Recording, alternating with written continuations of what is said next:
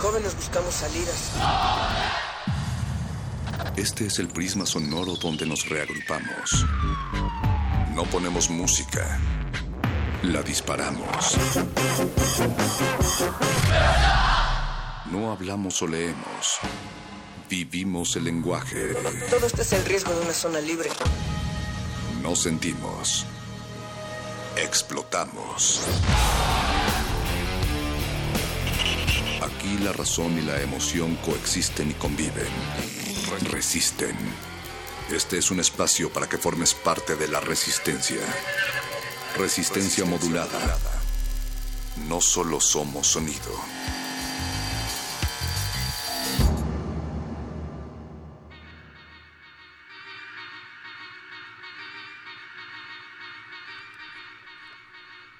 Prisiones de nueva institución, imaginadas para limpiar prontamente las calles y los caminos de mendigos, a fin de que no se vea más la miseria insolente al lado del falso insolente.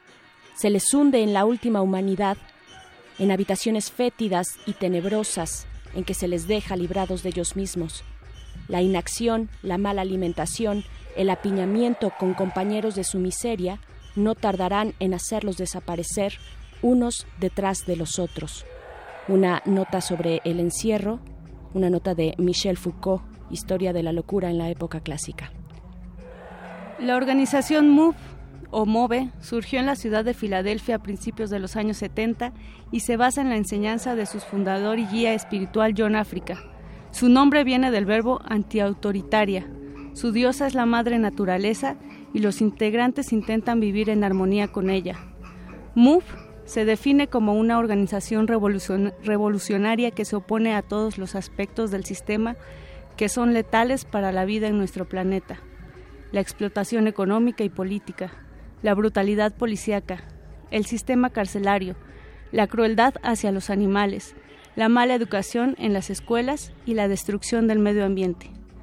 Prefiere la no violencia, pero insiste en su derecho a la autodefensa. Dice su vocera Ramona África, si alguien te ataca y te niegas a defenderte, estás alentando y perpetuando la peor clase de violencia. Muchos de los integrantes del colectivo MOVE han sido detenidos por sus creencias. Muchos son presos políticos. Son la libertad y el respeto por el otro. Si esto le hacemos a otros seres humanos, ¿qué podemos esperar de nuestro comportamiento con otras especies? Resistencia modulada.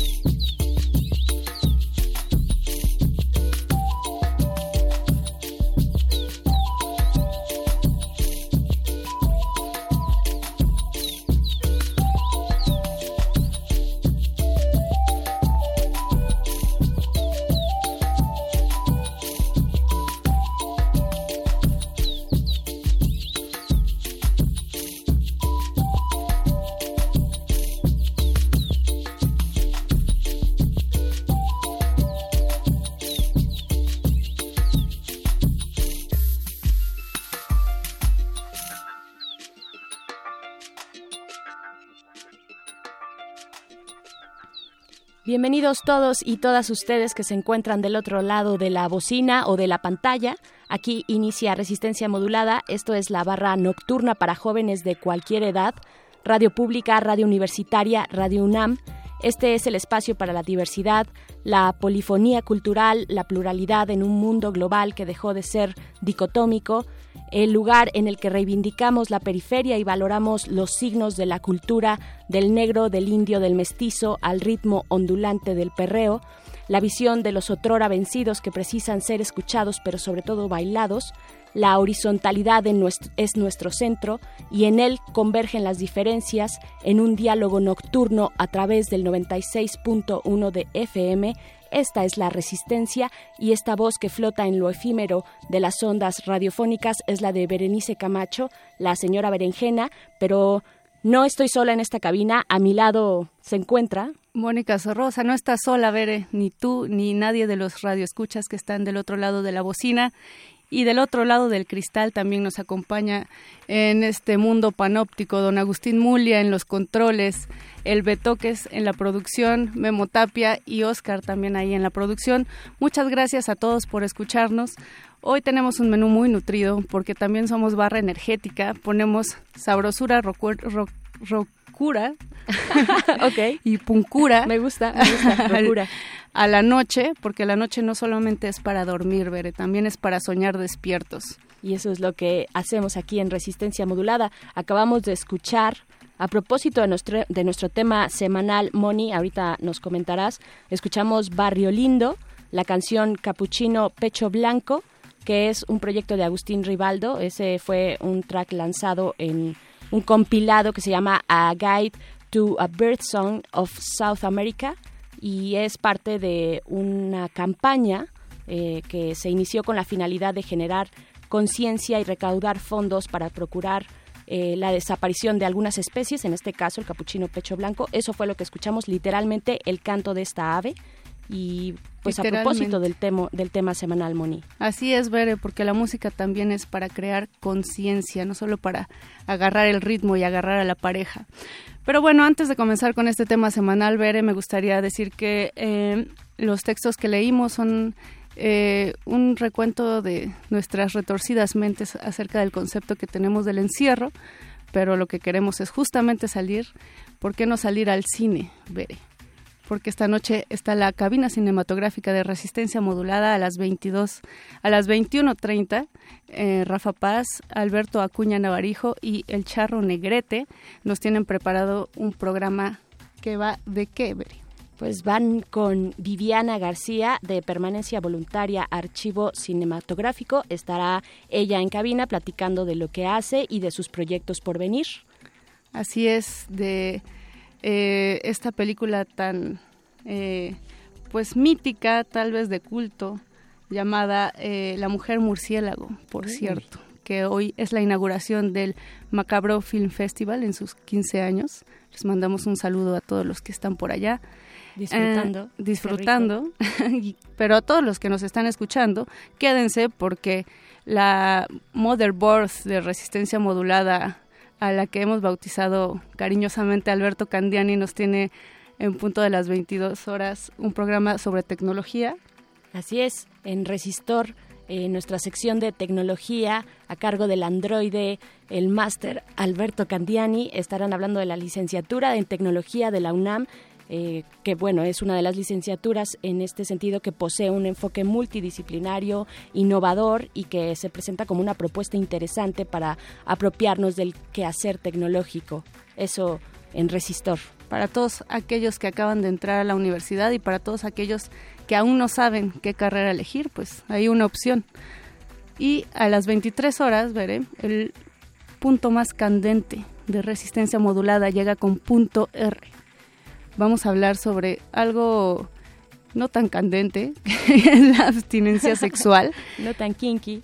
Pero a veces la abstinencia tiene su, su lado agradable porque una vez que termina, digo, pueden suceder más cosas de las que teníamos planeadas. Una vez que dejas de abstenerte, pueden pasar muchas cosas. así es, Beri. Y bueno, todo esto en resistencia modulada, así que quédense el día de hoy. pero vamos a comenzar eh, ya con nuestro tema semanal porque como bien les comentábamos, eh, estamos hablando de animales en la Ciudad de México.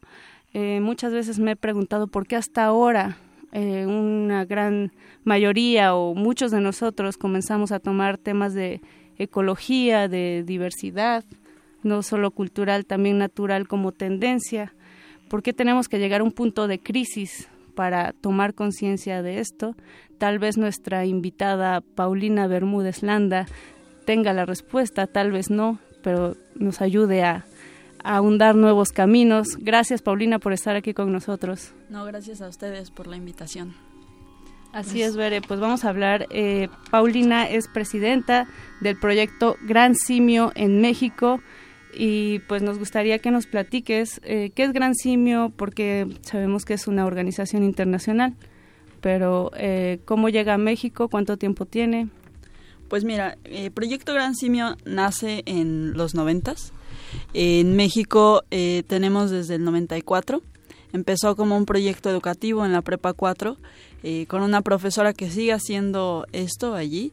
En, en la materia de ética empezó a meter el tema de los animales y nosotros saltamos, digamos, a las redes sociales hasta hace un año que sucedió eh, la eh, más bien que iniciamos la campaña por la liberación, el traslado, como quieran decir, de los orangutanes Totuyambi que vivían en el zoológico de Chapultepec. Entonces ha sido un proceso muy largo y hemos estado ahí al pendiente de los animales que, que están viviendo y muriendo en el zoológico y digamos que la, la organización no se centra únicamente en grandes simios, ¿no? Que son los gorilas, los chimpancés, los bonobos y los orangutanes, y nosotros somos el quinto gran simio y el único que no está en peligro de extinción, vale la pena. Sino todo lo contrario. Ajá. Y el más salvaje. Por ahora, al menos. Sí. Eh, eh, nosotros eh, no hacemos como una distinción ¿no? entre los animales realmente. ¿Por qué? Porque somos una organización abolicionista. En realidad estamos buscando eh, la, el fin de la explotación de todos los animales, ¿no? más allá de su especie. Pero nos centramos en grandes simios porque tenemos los recursos y porque durante años hemos trabajado en, este tipo de animales, ¿no?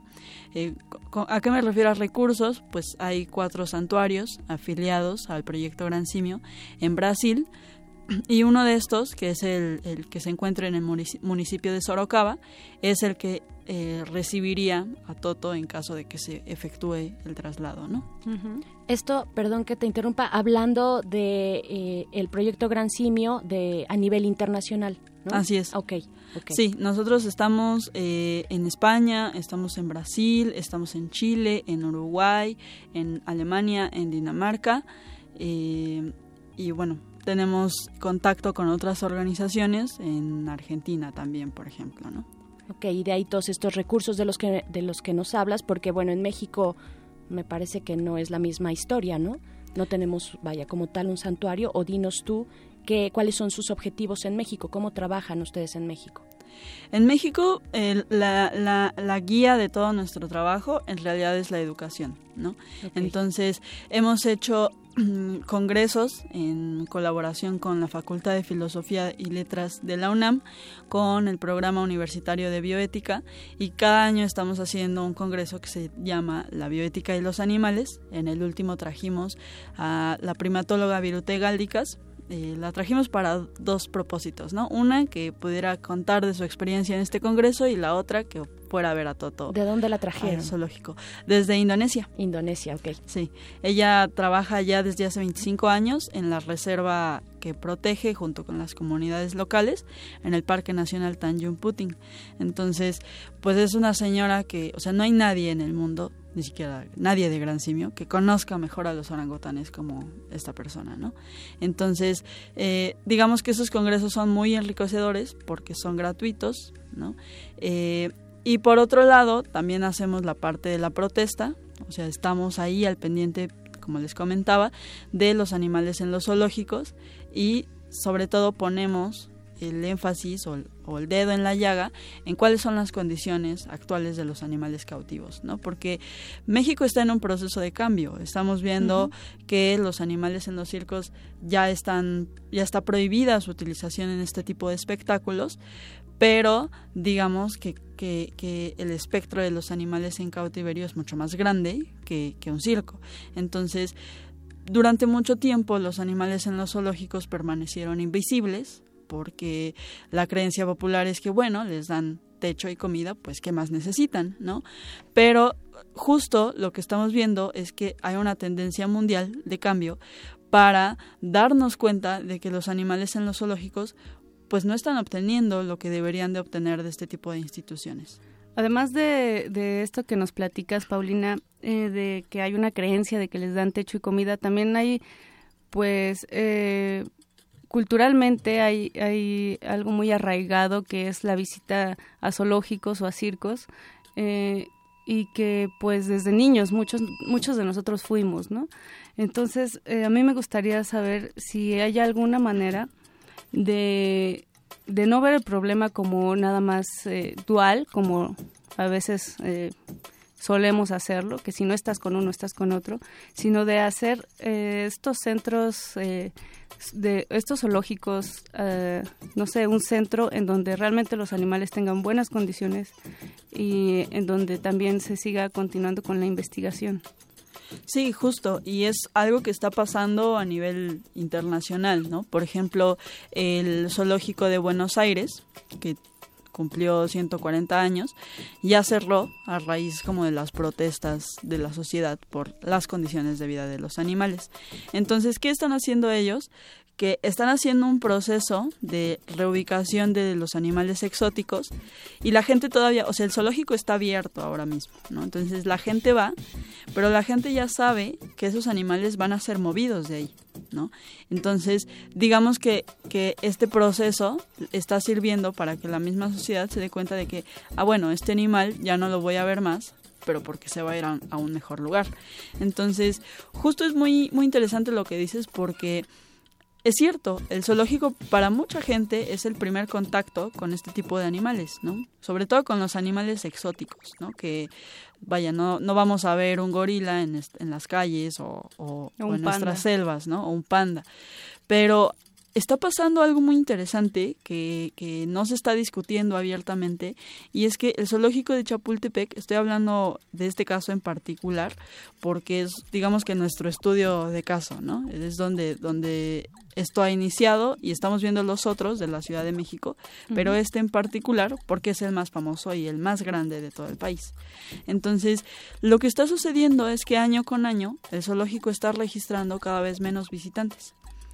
Eh, este año, por ejemplo, apenas ya ha pasado del millón, cuando somos millones de, habitantes en la ciudad y lo que estamos viendo es que la gente ya no está yendo tanto a los zoológicos o a los acuarios, ¿no? O sea, como te digo, es una tendencia mundial.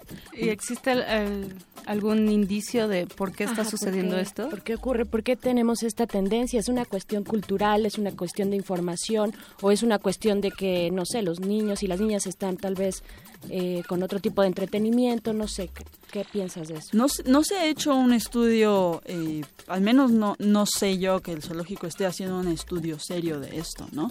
Pero me parece que es importante que se haga no sé si el gobierno lo piensa hacer. A nosotros nos está llamando la atención y es algo que, apenas nos enteramos, ¿no? O sea, ya sabíamos que, la afluencia estaba bajando, pero apenas salió la información por medio de transparencia de que esto está sucediendo. Entonces, estamos viendo cómo los, números van hacia, hacia abajo. No es por una cuestión económica, porque el zoológico sigue siendo gratuito y va a seguir siendo gratuito así lo dijo Tania Müller, la titular de la Secretaría de Medio Ambiente.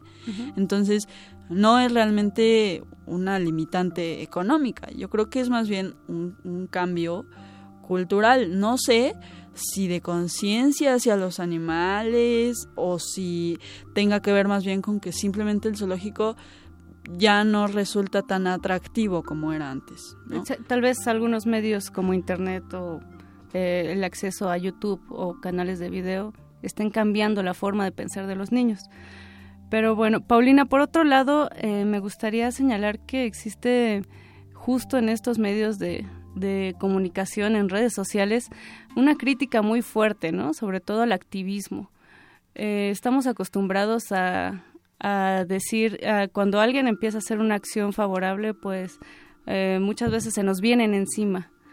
Eh, no sé, ¿por qué crees que ocurre esto? ¿Por qué no seguimos en una línea constante y se ha creado una gran controversia en torno al caso, sobre todo de Chapultepec? de Chapultepec y perdón Moni, también este caso este caso de el gorila en Estados Unidos exactamente. Ah, y Arambe en Cincinnati. En Cincinnati, ¿no? Que, que bueno, el debate en redes sociales era eh, la vida del pequeño, del niño, frente a la vida del gorila, ¿no? Y, algunos, muchos, salían a favor de la vida del, del gorila. Bueno, vaya, este un contraste muy fuerte que polemizó mucho las redes sociales, ¿no? Sí, yo creo que yo creo que cuando estás en un proceso de cambio la resistencia siempre va a surgir, ¿no? ¿Por qué? Porque hay un status quo y el status quo es que los animales de otras especies están por debajo de nosotros. Creo que somos eh, eh, una sociedad antropocentrista, fuertemente antropocentrista, que todavía tiene muchísimos prejuicios y creo que hay mucha gente que se resiste a ver a los animales de igual a igual, ¿no? Ahora, cuando tú dices esto, por ejemplo, eh, cuando, cuando, dices hay que ver a los animales de igual a, igual a igual, la gente lo lleva al extremo y entonces dice cosas como entonces que los que los gorilas voten, por ejemplo, o sea, lo, lo llevan ese tipo de ridículos porque en realidad nos están cuestionando cómo tratamos a los animales, ¿no? Y yo creo que es un tema de responsabilidad porque no es, no es sencillo para, para mí, no es sencillo para ninguno de los miembros del proyecto Gran Simio llevar esto, porque estamos de acuerdo en que eh, el proceso de cambio eh, o, el, o el destino más bien, tanto de los animales como del zoológico, puede ir por caminos separados, ¿no? Y es, es algo que yo he visto como con las autoridades. Las autoridades están muy enfocadas a cuál es el futuro del zoológico pero no se están preguntando cuál, cuál es el futuro de los animales. Un poco pasó con los circos, ¿no? ¿Cuál es el futuro de los circos, pero no de los animales? Y entonces tienes una ley que no se eh, o una política pública que no deviene en un reglamento bien pensado con un principio, un medio y un fin que te lleve a un buen resultado y ahí están los circos, ¿no? Y ahí voy a la raíz de esto el, problema de ese tipo de cosas y, que es un peligro ante la iniciativa, por ejemplo, del Partido Verde de prohibir zoológicos, ¿no? Así porque sí. Entonces yo creo que es un riesgo porque en realidad la raíz de este problema es que los animales son bienes semovientes. O sea, en nuestras leyes y en casi todas las leyes del mundo, los animales son cosas, jurídicamente son cosas. Entonces, es era inevitable que algo así pasara con, los animales de los circos, porque digamos que en, en, este tipo de debates lo que estamos viendo es que hay un interés del propietario y la cosa ni siquiera se le reconoce un interés, ¿no? Que en este caso sería el animal. Entonces, es justo lo que está pasando ahorita, ¿no? ¿Cuál es el interés de los propietarios o de los que están al frente del zoológico? Y al final, cuál es el interés de los animales, ¿no? Entonces, yo creo que eventualmente, y creo que es algo que ya muchos otros grupos lo hemos visto, que esa ley, o sea, o sea, ese más bien este estatuto jurídico de los animales nos va a seguir dando problemas con los circos, con los zoológicos, con eh, la tauromaquia, con lo que sea. ¿Por qué? Porque hasta que no reconozcamos y no estemos todos dispuestos a decir, órale, me hago cargo de mi, de mi responsabilidad y sobre todo de que yo puedo ejercer el poder sobre los animales, pero me voy a limitar, ¿no? Es una cosa ya no tanto de leyes, sino es una cosa de ética. Y ahí es donde la gente dice, no, me niego, prefiero continuar con el status quo y tener a los animales encerrados, ¿no? Claro. Bueno, perdón, nada más, yo lo, yo lo vería un poco, voy a sonar este optimista, pero lo vería, vería el vaso lleno y no medio vacío en cuanto a nos, esta frase que dices, nos va a seguir dando problema esta situación, pues yo lo vería como una oportunidad, como un avance, como un meter al diálogo, como un continuar por esa línea y reflexionando, ¿no? Que eso me parece bien importante y creo que sí hemos tenido, bueno, y gracias a organizaciones como la que tú representas, hemos tenido también muchos avances, ¿no? pero hace falta, ¿no? Hace falta cuestiones de derecho ambiental, eh, hace falta relacionar cuestiones de ecología también con otros temas sociales. Eh, ¿Qué podemos hacer, Paulina, eh, para cambiar, comenzar el cambio de este status quo del que nos estás hablando? Ya sé que es muy difícil porque es casi, casi un chip que tenemos muchos de nosotros, sobre todo en ciudades, eh, sobre todo personas que no tenemos la oportunidad de estar en contacto con el medio ambiente eh, mucho tiempo. ¿Cuáles son algunas acciones que podemos realizar?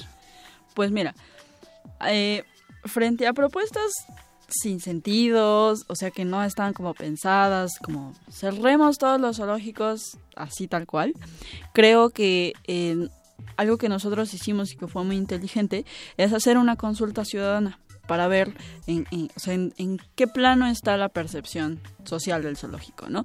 Y la gente decía, eh, o sea, la mayoría se fue, queremos que el zoológico se transforme. Y lo que estamos viendo es que la gente no está satisfecha con el rendimiento del zoológico de Chapultepec ni con las condiciones de los animales, ¿no? Entonces la gente está pidiendo cosas que por default el zoológico ya debería tener, como personal capacitado, instalaciones limpias, que los animales estén bien alimentados y demás. Entonces la gente realmente no tiene mucha idea de a qué se refieren cuando dicen que el zoológico se transforme.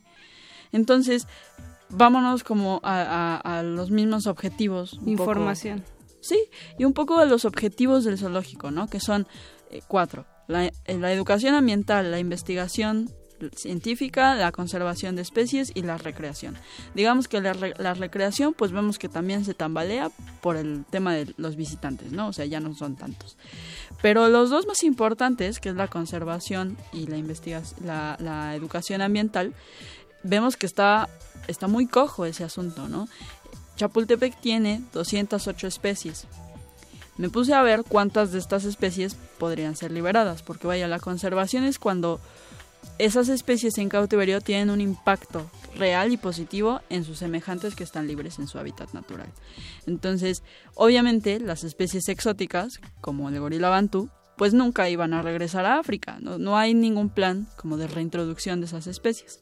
Entonces dije, bueno, solamente las, las mexicanas podrían serlo, ¿no? Y me puse a investigar y de esas 208 especies, solo 15 podrían ser reintroducidas en su hábitat natural en México. Y de esas 15, solo dos son efectivamente reintroducidas, que es el lobo mexicano y el cóndor de California. Entonces, algo que nos ha distinguido es luchar contra la discriminación hacia las especies o hacia los animales. Eh, y lo que estamos diciendo es, ¿por qué no impulsar esos planes de liberación para todos los animales? Exacto. La lucha contra la discriminación y el respeto sobre todo. Paulina Bermúdez Landa, muchas gracias por acompañarnos en esta cabina de resistencia modulada. Dinos, por favor, cómo podemos encontrar a el proyecto de Gran Simio en redes sociales. Nos pueden buscar en Instagram, en Twitter y en Facebook como Proyecto Gran Simio México. Bueno, pues muchísimas gracias por acompañarnos. Muchísimas gracias, Bere, también por estar aquí en esta cabina de resistencia modulada. Gracias a ti, Moni. Los dejamos con Derretinas. Resistencia modulada.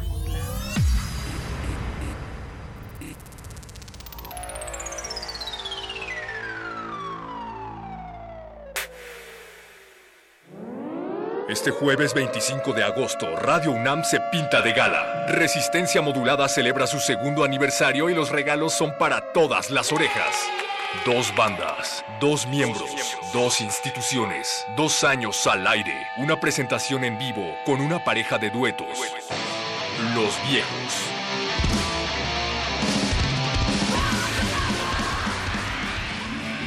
Y Sunset Images. Sunset Images.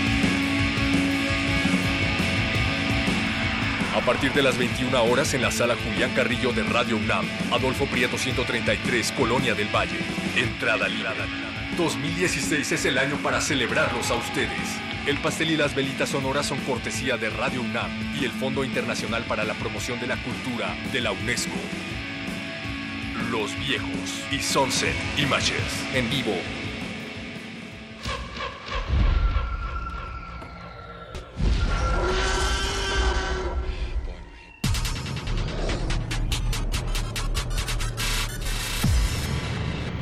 Entre el pasillo de los estrenos y el de la nostalgia, se encuentra la sala de la resistencia.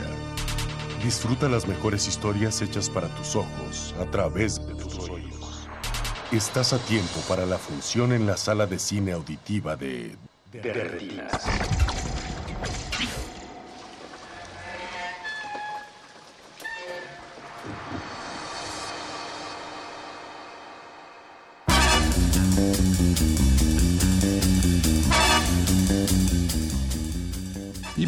Y, bienvenidos a un martes más de Derretinas. En agosto hemos tenido un mes muy macabro y para seguirlo festejando como se debe, porque son sus 15 años, aquí a mi izquierda está Alberto Acuña Navarijo. Hola, ¿cómo estás?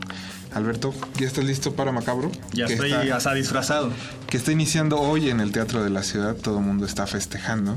Pues Pero tú estás cumpliendo tu deber como debes aquí en la cabina de resistencia móvil. Ya estoy, de ahí nos, nos vamos a, al menos a la fiesta en el UTA, ¿no? Ah, bueno, no sé, no sé dónde iba a ser la fiesta, pero es bueno. Ya sabes que. Es bueno ajá, enterarse que estás informado de todo.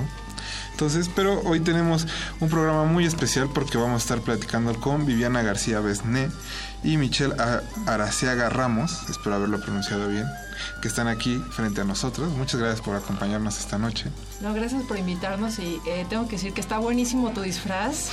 La gente no se lo puede perder hoy. De aquí te vas corriendo para la fiesta, por favor. Bueno, es que Alberto siempre viene disfrazado. Viene como temático, dependiendo del programa. Sí, claro. Sí, pero yo no te había visto así. Ah, bueno. no, pues gracias por la invitación y aquí este, estamos para platicarles de, de, del proyecto que, que, de colaboración que pensamos con el Festival Macabro. Ustedes tienen este estos 15 años una función muy especial que está estará presentado, si no me equivoco, el próximo jueves en la noche, nada más que es. Sí, jueves a las seis y media. A las seis y media. Jueves 25 en la Cineteca a las seis y media. Y este va a estar padrísimo porque es una copia en 35 milímetros, una copia de proyección, o sea, estas copias vividas y sentidas por la audiencia que va a traer como todo este espíritu. La última vez que se proyectó la película completa, pues fue en su época, ¿no? y ahora por primera vez digamos que se vuelve como a reestrenar en una sala con un público. Entonces, parece que estamos como muy emocionados de ver este cómo reacciona la audiencia de Macabro ante el celuloide. Este, justo hoy estuvimos también haciendo ahí unas pruebas en la cineteca y pidiendo que dejen todas las colas para que la gente pueda ver como el behind the scenes de una, de una película, ¿no? Si hay colas, si hay números o si hay este, otros pedacitos de otras películas. Va a ser un poco un Frankenstein, pero creo que en Macabro se, per- se, se permite. Y bueno, la función de que estamos hablando es de La Mujer Murciélago, que es todo un clásico del cine, pues ahora sí que más cochambroso, mexicano. Mad Max. Y del que más te gusta, Alberto. Claro. Dirigido por ni más ni menos René Cardona. ¿Quién más? Que es el, como de los pilares de, dentro de este cine popular mexicano. Pues creo que es el, como el indicado para festejar 15 años de, de Macabro. Y rescatar además pues una eh, pues como toda una joyita este que posiblemente un- una de las generaciones más este más jóvenes pues, igual ni siquiera tengan la menor idea quién, quién es René Cardona, quién es Maura Monti, este, ni quién es Roberto Cañón, ni mucho menos, pero creo que es buena oportunidad para, para, para que lo hagan, ¿no? Para que lo conozcan. Sí, totalmente, porque pues además pues todos estos ahora sí que son pilares de la historia del cine, hicieron todo tipo de películas y está muy bueno como redescubrirlos en estos géneros. ¿no? Sí, y que es justo lo, lo que pretendemos hacer desde el archivo en permanencia voluntaria. Allá en Tepoztlán, en, en nuestras bóvedas, pues básicamente está compuesto de, de materiales de películas populares. Y este y, lo que pretendemos con, con la con el proyecto de exhibir esta película dentro del Festival Macabro, vamos a sacar un libro también que incluye diversos acercamientos hacia la película. Y todo esto con el objetivo de que, como, decías, las nuevas generaciones conozcan estas películas y las vean con, con una mirada no tan permeada como lo, lo, lo, han hecho, como están acostumbrados ¿no? los críticos a verlas, los historiadores. Que, que, tengan su propia opinión sobre la película, a lo mejor les puede parecer mala, a lo mejor les puede parecer genial, pero que se formen una opinión viéndola, ¿no? Que, que tengan, y sobre todo en pantalla grande, ¿no? en la cineteca porque eh, pues ahora sí que una de nuestras motivaciones es que si tú lees la, la historia, la enciclopedia de, García Riera, pues siempre estas películas les tunden por todos lados, ¿no? Porque que si la actuación, que si los recursos, que si los foquitos, que si los los el monstruo está genial, el monstruo de, de Pisces no le pide nada al monstruo de la Laguna Negra, ¿no? Solo que siempre tenemos esta, esta mirada eh, que, que, la queremos hacer a través del cine de Hollywood y pues estamos, así, estamos siempre vamos a perder. Sin embargo, este poniéndolas en contexto, explicándole a la gente por qué queremos, por qué nos empeñamos, por qué hicimos que los proyeccionistas entendieran que la película va a pasar con todo y colas, este tiene un objetivo, ¿no? Como decía Viviana, o sea, este, los solían, solían ponerle el nombre o la, algún tipo de identificación eh, por ejemplo, una de las, una de las de los rollos tiene el líder, el countdown en, color, pero otro lo tiene en blanco y negro. Entonces eso como que sentimos que, puede ayudar a, la película no necesitas concentrarte, o sea, esos 13, 30 segundos que, va a pasar entre, entre rollo y rollo, no necesitas concentrarte, ¿no? Pues sin embargo, creo que puede enriquecer la experiencia de, de ver la película y, digo, en ese contexto ¿no? de, del, festival y sobre todo del trabajo que estamos tratando de hacer por, por poner eh, eh, nuevos elementos para que estas películas sean vistas con, otros, con otras miradas.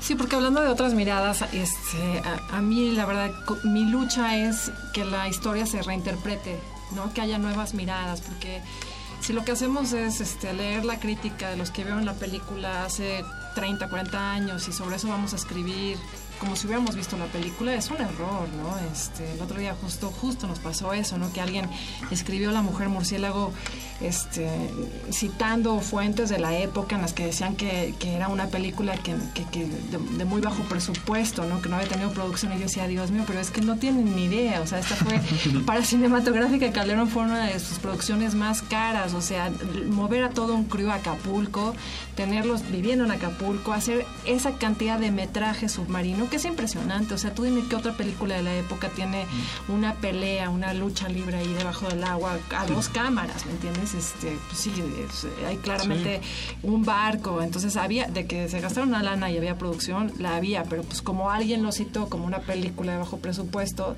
se va repitiendo eso, ¿no? Entonces... Este, sí, se va repitiendo el lugar común, se va repitiendo como esos factoides de, claro, es mala, ¿por qué? Pues porque es mala. O sea, ¿la viste? No, pero es mala. es exacto, porque Sí, pues alguien más lo dijo, pues seguramente será mala, ¿no? Y, digo, al final de cuentas, todas las películas tienen eh, respuestas a tus preguntas, solo tienes que hacer las preguntas adecuadas. O sea, si tú quieres juzgar con la misma, con el mismo rasero, la mujer un murciélago, que como juzgan enamorada o cualquiera de Buñuel, pues también salimos perdiendo. O sea, aquí justo si se, si se si se pusiera un poquito más en contexto, pues por supuesto la película era una superproducción de, para la época. A lo mejor no puede satisfacer el gusto estético de ciertos críticos o no puede representar. no, pero, digo. Maura Monti puede satisfacer ah, el gusto estético de todos Hasta ya la Blanco cae rendido, ¿eh? Chicos, ¿qué les parece si hacemos un pequeño corte musical? la música de esta semana está dedicada precisamente al juego de que la, eh, Maura Monti es la mujer murciélago, así que vamos a tocar algunas canciones dedicadas a Batman. Claro. No precisamente a Maura, que hubiera sido lo más adecuado, pero se complicaba un poquito. Vamos a un corte musical y vamos a seguir eh, regresando del corte, seguimos hablando del archivo permanencia voluntaria que va a estar en Macabro. De, And where, and where is the Batman? Thank you.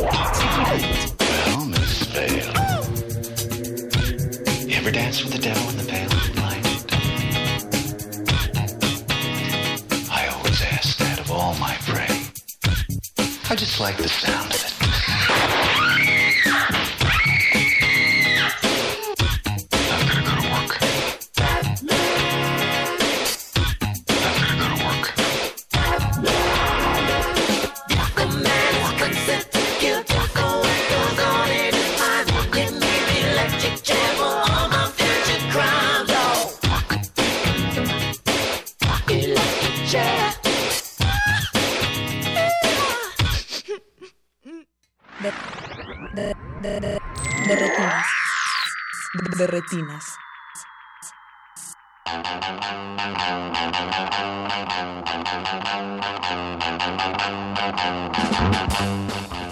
Ya estamos de vuelta en Derretinas. Recuerden que estamos en Facebook como Resistencia Modulada y en Twitter como arroba Rmodulada. Estamos platicando con Viviana García Besné y con Michelle Arceaga Ramos. Espero haberlo dicho bien. Es Ramos Araizaga, de hecho. Ah, Ramos Araizaga, perdonen. Estamos platicando de La Mujer Murciélago y de la presentación especial que tendrán en Macabro del Archivo Permanencia Voluntaria. Yo quisiera preguntarles cómo fue que decidieron que esta fuera la película que van a pasar y no alguna de las cientos o miles que deben de seguramente de tener en el archivo. Ay, porque yo soy un- una obsesiva de la película Mujer Murciélago. Me encanta. Justo acabamos de abrir en permanencia voluntaria una pequeña sala de cine que se llama El Vaticine en honor a Maura Monti, porque pues yo estoy obsesionada con esta mujer. Fue una de las primeras películas que yo vi de mi familia. Y este y además era una copia que estaba en buen estado, que tenemos otras copias que, que, Ujú. o sea, nuestro acercamiento con Macabro eh, fue porque Michael descubrió que Muñecos Infernales, que se pasó en, en Macabro hace unos años. Que Eh, Macabro organizó un, un homenaje a Cinematográfica Calderón hace un par de años. Y ellos pasaron eh, Muñecos Infernales. No sé de qué, cuál era el origen de esa, de esa copia que pasaron. Pero eh, en nuestro archivo tenemos los negativos originales. Entonces, este, eh, desafortunadamente el, sonido de esa, de esa copia está empezando a perderse. Entonces buscamos como en este diario, diaria lucha que tenemos por sobrevivir en el archivo, pues alguna estrategia, ¿no? Para poder eh, eh, hacer alguna alianza que nos permita pues rescatar las películas, ¿no? Entonces, este, en principio habíamos pensado en, en muñecos infernales, pero el proceso es más complicado porque bueno es el negativo y luego hay que hacer eh, hay que digitalizarlo hay que hacer la, la- la copia compuesta y luego sobre la copia compuesta hay que restaurar la película.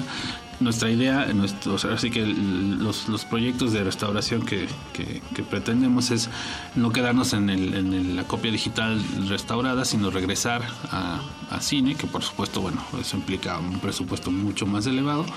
Pero bueno, por lo pronto llegar hasta donde pudiéramos.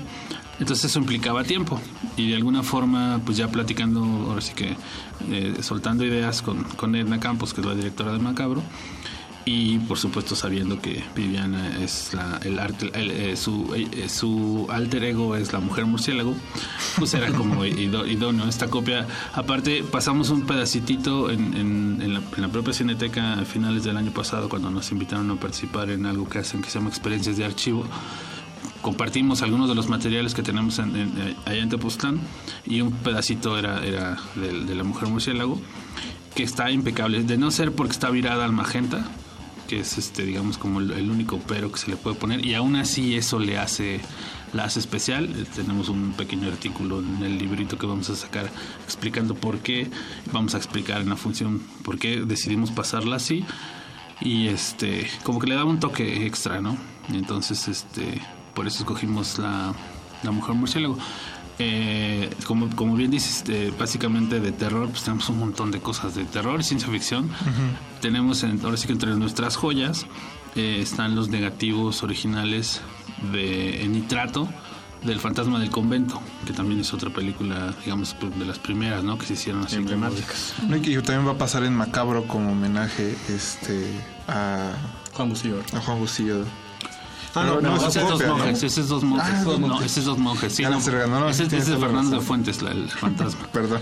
Y Eh, el fantasma creo que es una de las primeras películas sonoras de terror, si no es la primera. Es dos monjes, creo que la primera es dos monjes y la segunda es... el- Pero de todos modos es... es, es- Sí, casi es- están a, a la par. Sí. A ver, ¿de qué año es el fantasma Una es convento? 37 y la otra es Porque está antes La 36. Llorona, que es del 33, y que también la tenemos en el archivo. Es que a mí me parece que sí Claro, tenemos la primera película de miedo sonora que se hizo en México, La Llorona.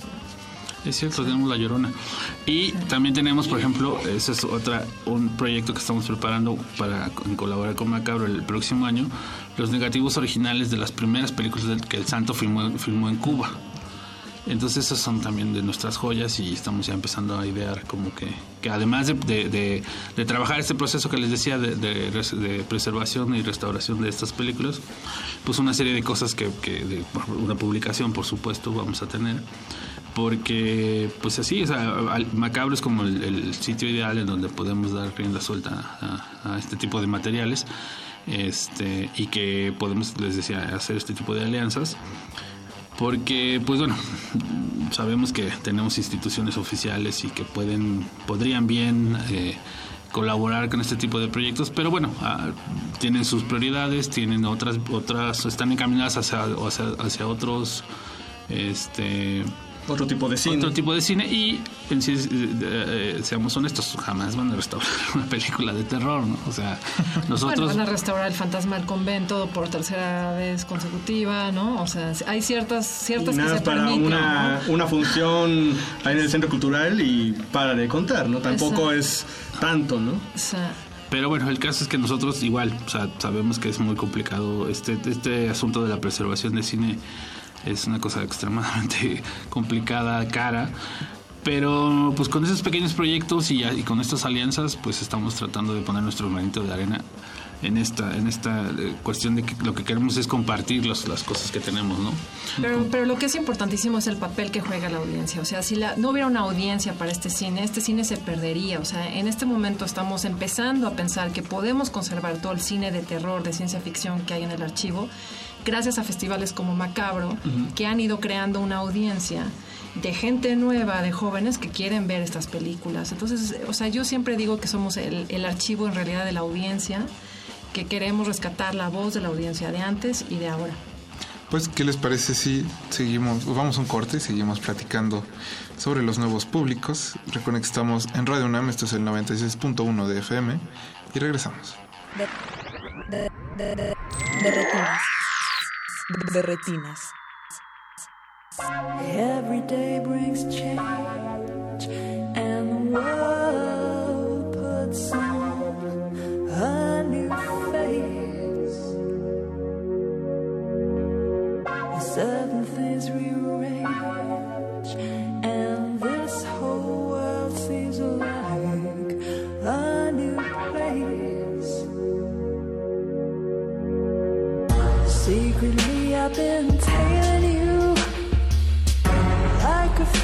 that preys on a rabbit. I had to get you, and so I knew I'd have to learn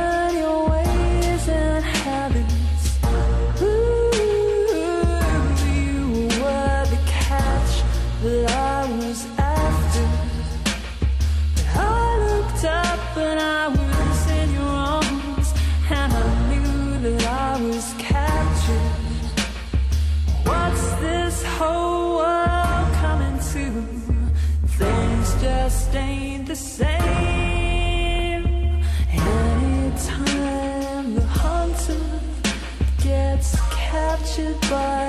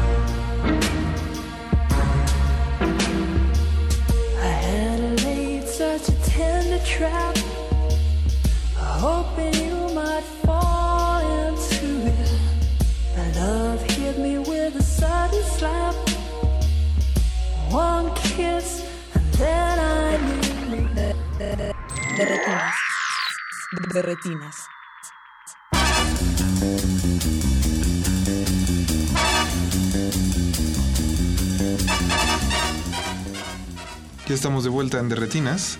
Recuerden que estamos en Facebook como Resistencia Modulada y en Twitter como arroba R Modulada. Y Viviana, creo que hay que poner también un poco a la audiencia en contexto. Pues no es de gratis que estés como tan metida en el asunto del rescate fílmico, que tengas un archivo tan grande. Y si la gente no ha visto tu documental Perdida, bueno, creo que es momento. Que podría servir inclusive como un programa doble con, con la función de- del jueves, ¿no? O sea, también saber, bueno, cuál es el origen también de tu gusto, tu interés, tu- tus filias, este, y llegar después con la mujer murciélago. Porque en algún momento tú también, como decías ahorita, fuiste pues casi, casi nuevo público, ¿no? De acercarte a todas estas películas, aunque de tu niñez pues, seguramente ya las habías visto. No, bueno, yo tengo que decir que había visto La Mujer Murciélago pedazos y sí se me había quedado como muy grabado. Ajá. De ahí en fuera no había, habido, eh, no había visto más películas de mi familia. Mi familia empezaron a hacer cine. Este, mi bisabuelo estuvo detrás de Santa, que fue, Santa fue la primera película sonora. Ellos ayudaron a, a financiar esa película y la distribuyeron con Azteca Films en Los Ángeles. Y de ahí, pues, mm, los, todos los hermanos de mi abuela fueron productores de cine, este, hicieron desde La Posada Sangrienta, que es una también de las primeras películas de mi tío Memo, este, eh, toda- todas las películas de rumberas con Inón Sevilla, este, fueron, mi abuelo fue el que metió al santo en el cine con sus dos primeras películas que se filmaron en Cuba, este, bueno, género de luchadores, de ciencia ficción, de monstruos, hasta llegar a las ficheras, ¿no? Entonces, pero esa es una historia que yo descubrí más tarde, este, hace un- ya pues casi 10 años que yo empecé a hacer una investigación para un documental que se llamó Perdida, en la que me encontré pues como con toda esta historia familiar que de alguna forma, este, después de generaciones de haber estado en el cine, había habido como una ruptura en la generación anterior a mí, la generación de mi papá, que como que se sentían avergonzados o no se hablaba mucho como esta tradición en, en el cine y entonces me tocó hacer como un rompecabezas de, de redescubrirlo yo que era la típica que veía este ya sabes Buñuel Godard tal que empecé a ver las películas de mi familia tapándome la nariz así como de, "Ugh, me toca ver a ver las ficheras y terminé disfrutándolas no En- y también ahí fue donde me di cuenta que yo estaba basando mi mirada a este cine en lo que había leído ¿no? en las publicaciones como más exquisitas. Entonces, este, pues mi mirada estaba permeada por la mirada de otros que habían escrito este cine. Y para mí, pues ha sido un ejercicio de años de, de- de sacarme como todo, toda esa visión que no me corresponde y tratar de ver estas películas ahora sí que sin ningún filtro. Y mi conclusión en, en estos años es que ¿quién soy yo para decir que una película es buena o mala? ¿Sabes? Cuando siempre va a haber una audiencia a la que va a tocar. Entonces, si estas películas finalmente fueron tan populares, le gustaron a una audiencia, fue por algo. Entonces, hay películas que les gustan a los críticos más que otras. Afortunadamente, también el papel del crítico está cambiando ahora. El gusto de los críticos de ahora no es el mismo gusto que tenían los críticos hace unos años, ¿no? Y todo esto hace que cambiemos la mirada a lo que hay que preservar, que es muy importante, porque películas que hace, no sé, 10 o 20 años nadie quería preservar, en este momento, pues sí empieza a haber un interés. O sea, nosotros justo nos estamos topando con que es importante preservar Bellas de Noche, ¿no? La primera película, Las Ficheras.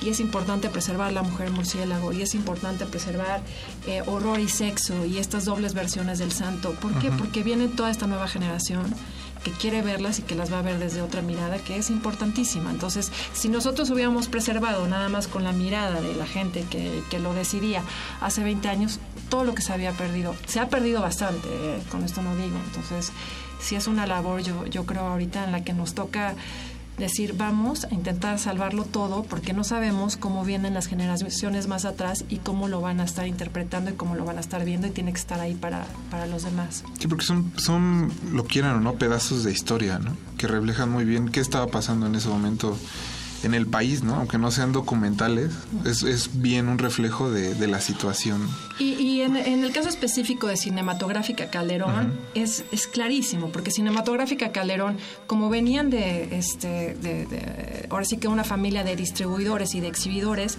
les interesaba que las películas les fuera bien en la sala. Entonces ellos iban, se metían a las salas, veían cómo reaccionaba la gente, si les está gustando este género, no les estaba gustando, qué tenemos que hacer, escuchaban a la salida los comentarios de la gente, ¿no? Ah, pues hay que hacer películas de terror, pero pues con música tropical, bueno, pues entonces esa es la fórmula, ¿me entiendes? Todo el tiempo pensar, pensar, pensar qué va a traer audiencia al cine, ¿no? Entonces, pues sí, o sea... Que es algo que finalmente hoy día no ya no existe. O sea, pensar también al público, ¿no? O sea, piensas en, en copiar o piensas en el festival o piensas en otras cu- cuestiones, pero el pensar, bueno, ¿qué le gusta al público? ¿Qué es lo que podría funcionar? Hoy día se ve escaso, ¿no? Sí. Pues sí se ve escaso y, y- y yo creo que, híjole, es que es muy difícil, ¿no? Pero de entrada, yo pienso que fue muy dolorosa esa ruptura que se dio como en los años 70 entre el cine de arte y el cine comercial, ¿no? O sea, como decir, o, o sea, o, o haces un cine o haces otro y no podemos convivir. ¿me entiendes? Entonces, además también como eh, empezar a decir, no, pues este, este cine no vale, ¿no? A invalidar el, el cine comercial, a ese que de repente todos queramos hacer películas para festivales, porque entonces tu película sí vale la pena, ¿no? Pero ¿qué pasa? Van a festivales, pero luego eh, nadie las quiere exhibir. ¿No? Y ahora que además tenemos este problema con el monopolio de la exhibición, pues ¿qué haces? ¿Dónde se ve el cine mexicano? ¿No? Eh, digo, yo creo ahí sí admiro como esfuerzos de como ambulantes de que están generando la audiencia que va a ver el documental, ¿no? Y el documental mexicano. ¿Dónde está el esfuerzo de generar una audiencia para las películas de ficción mexicanas? Creo que esa es la pregunta con la que nos tenemos que ir a un corte. Para que reflexionen un poco mientras escuchan música. Recuerden que estamos homenajeando a la mujer murciélago con un par de canciones de Batman. No se despeguen, seguimos en Derretinas. Martes de mil por uno. De, de, de, de, de, de, de retinas. De retinas. and fun for me.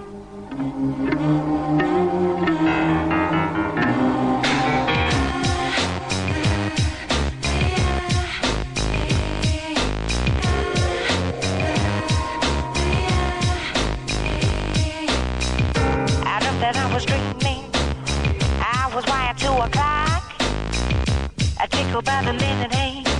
Tick tock, tick, tick tock. I dream I'm on a train. And it is making music. I don't remember getting on. Clickety click, clickety click. I dreamt that I was very tall. I was bigger than King Kong. I heard the bells, the bells are ringing, a ding dong, a ding dong. I dream that I am sitting in the devil's company.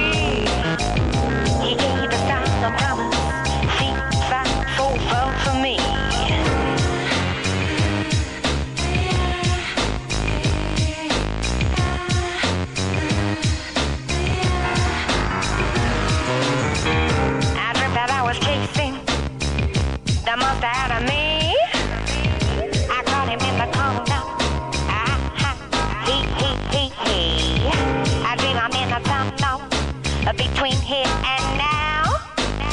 Scooby Dooby, uh, where would you be? Bow wow wow wow. I dream I'm at a crossroads, no place left to go. I look in each direction. Ain't it a meanie, a miny mo. I dream that I am spying. It's you I'm looking at. There's a knocking at the window. A red tat tat tat. De retinas. De retinas.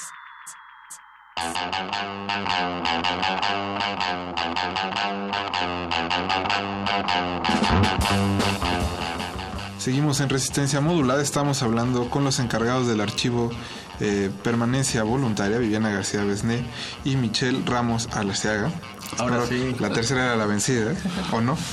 Más o menos, porque Más o menos. Ahí está. La ven- No pasa nada. Perdón. Pero bueno, estábamos hablando de este, este, como invalidación que hay hacia cierta parte de la historia del cine mexicano. hacia el cine mexicano, sobre todo de corte popular. ¿Creen que a futuro haya como solución o no ven que estos dos lados puedan volverse a acercar en algún momento?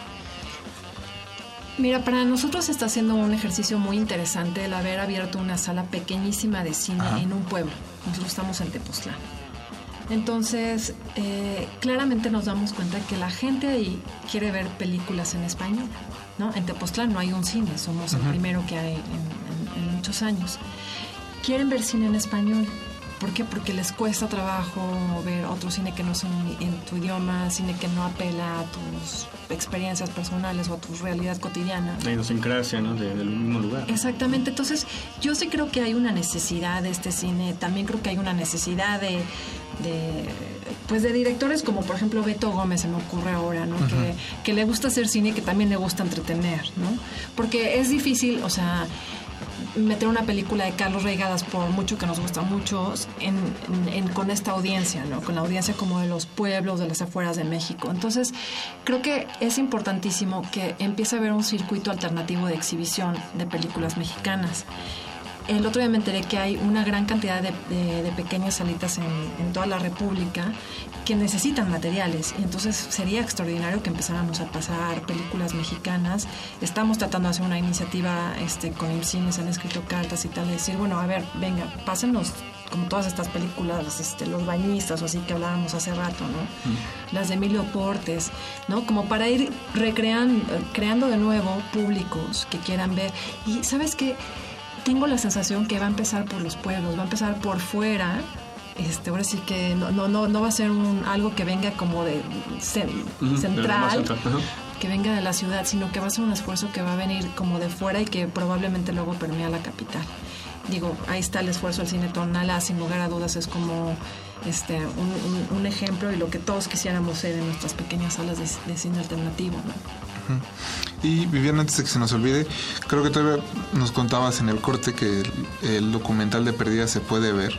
¿Dónde lo puede encontrar el público? Se puede ver en la plataforma de, de, de cine este, Filmín Latino. Ahí está perdida. Si, si le quieren echar un ojo, estábamos ahorita también recordando que de ahí fue donde salió este, toda la historia de el vampiro y el sexo, que hasta la fecha todavía el hijo del santo me acusa de que yo manipulé y hice esa película.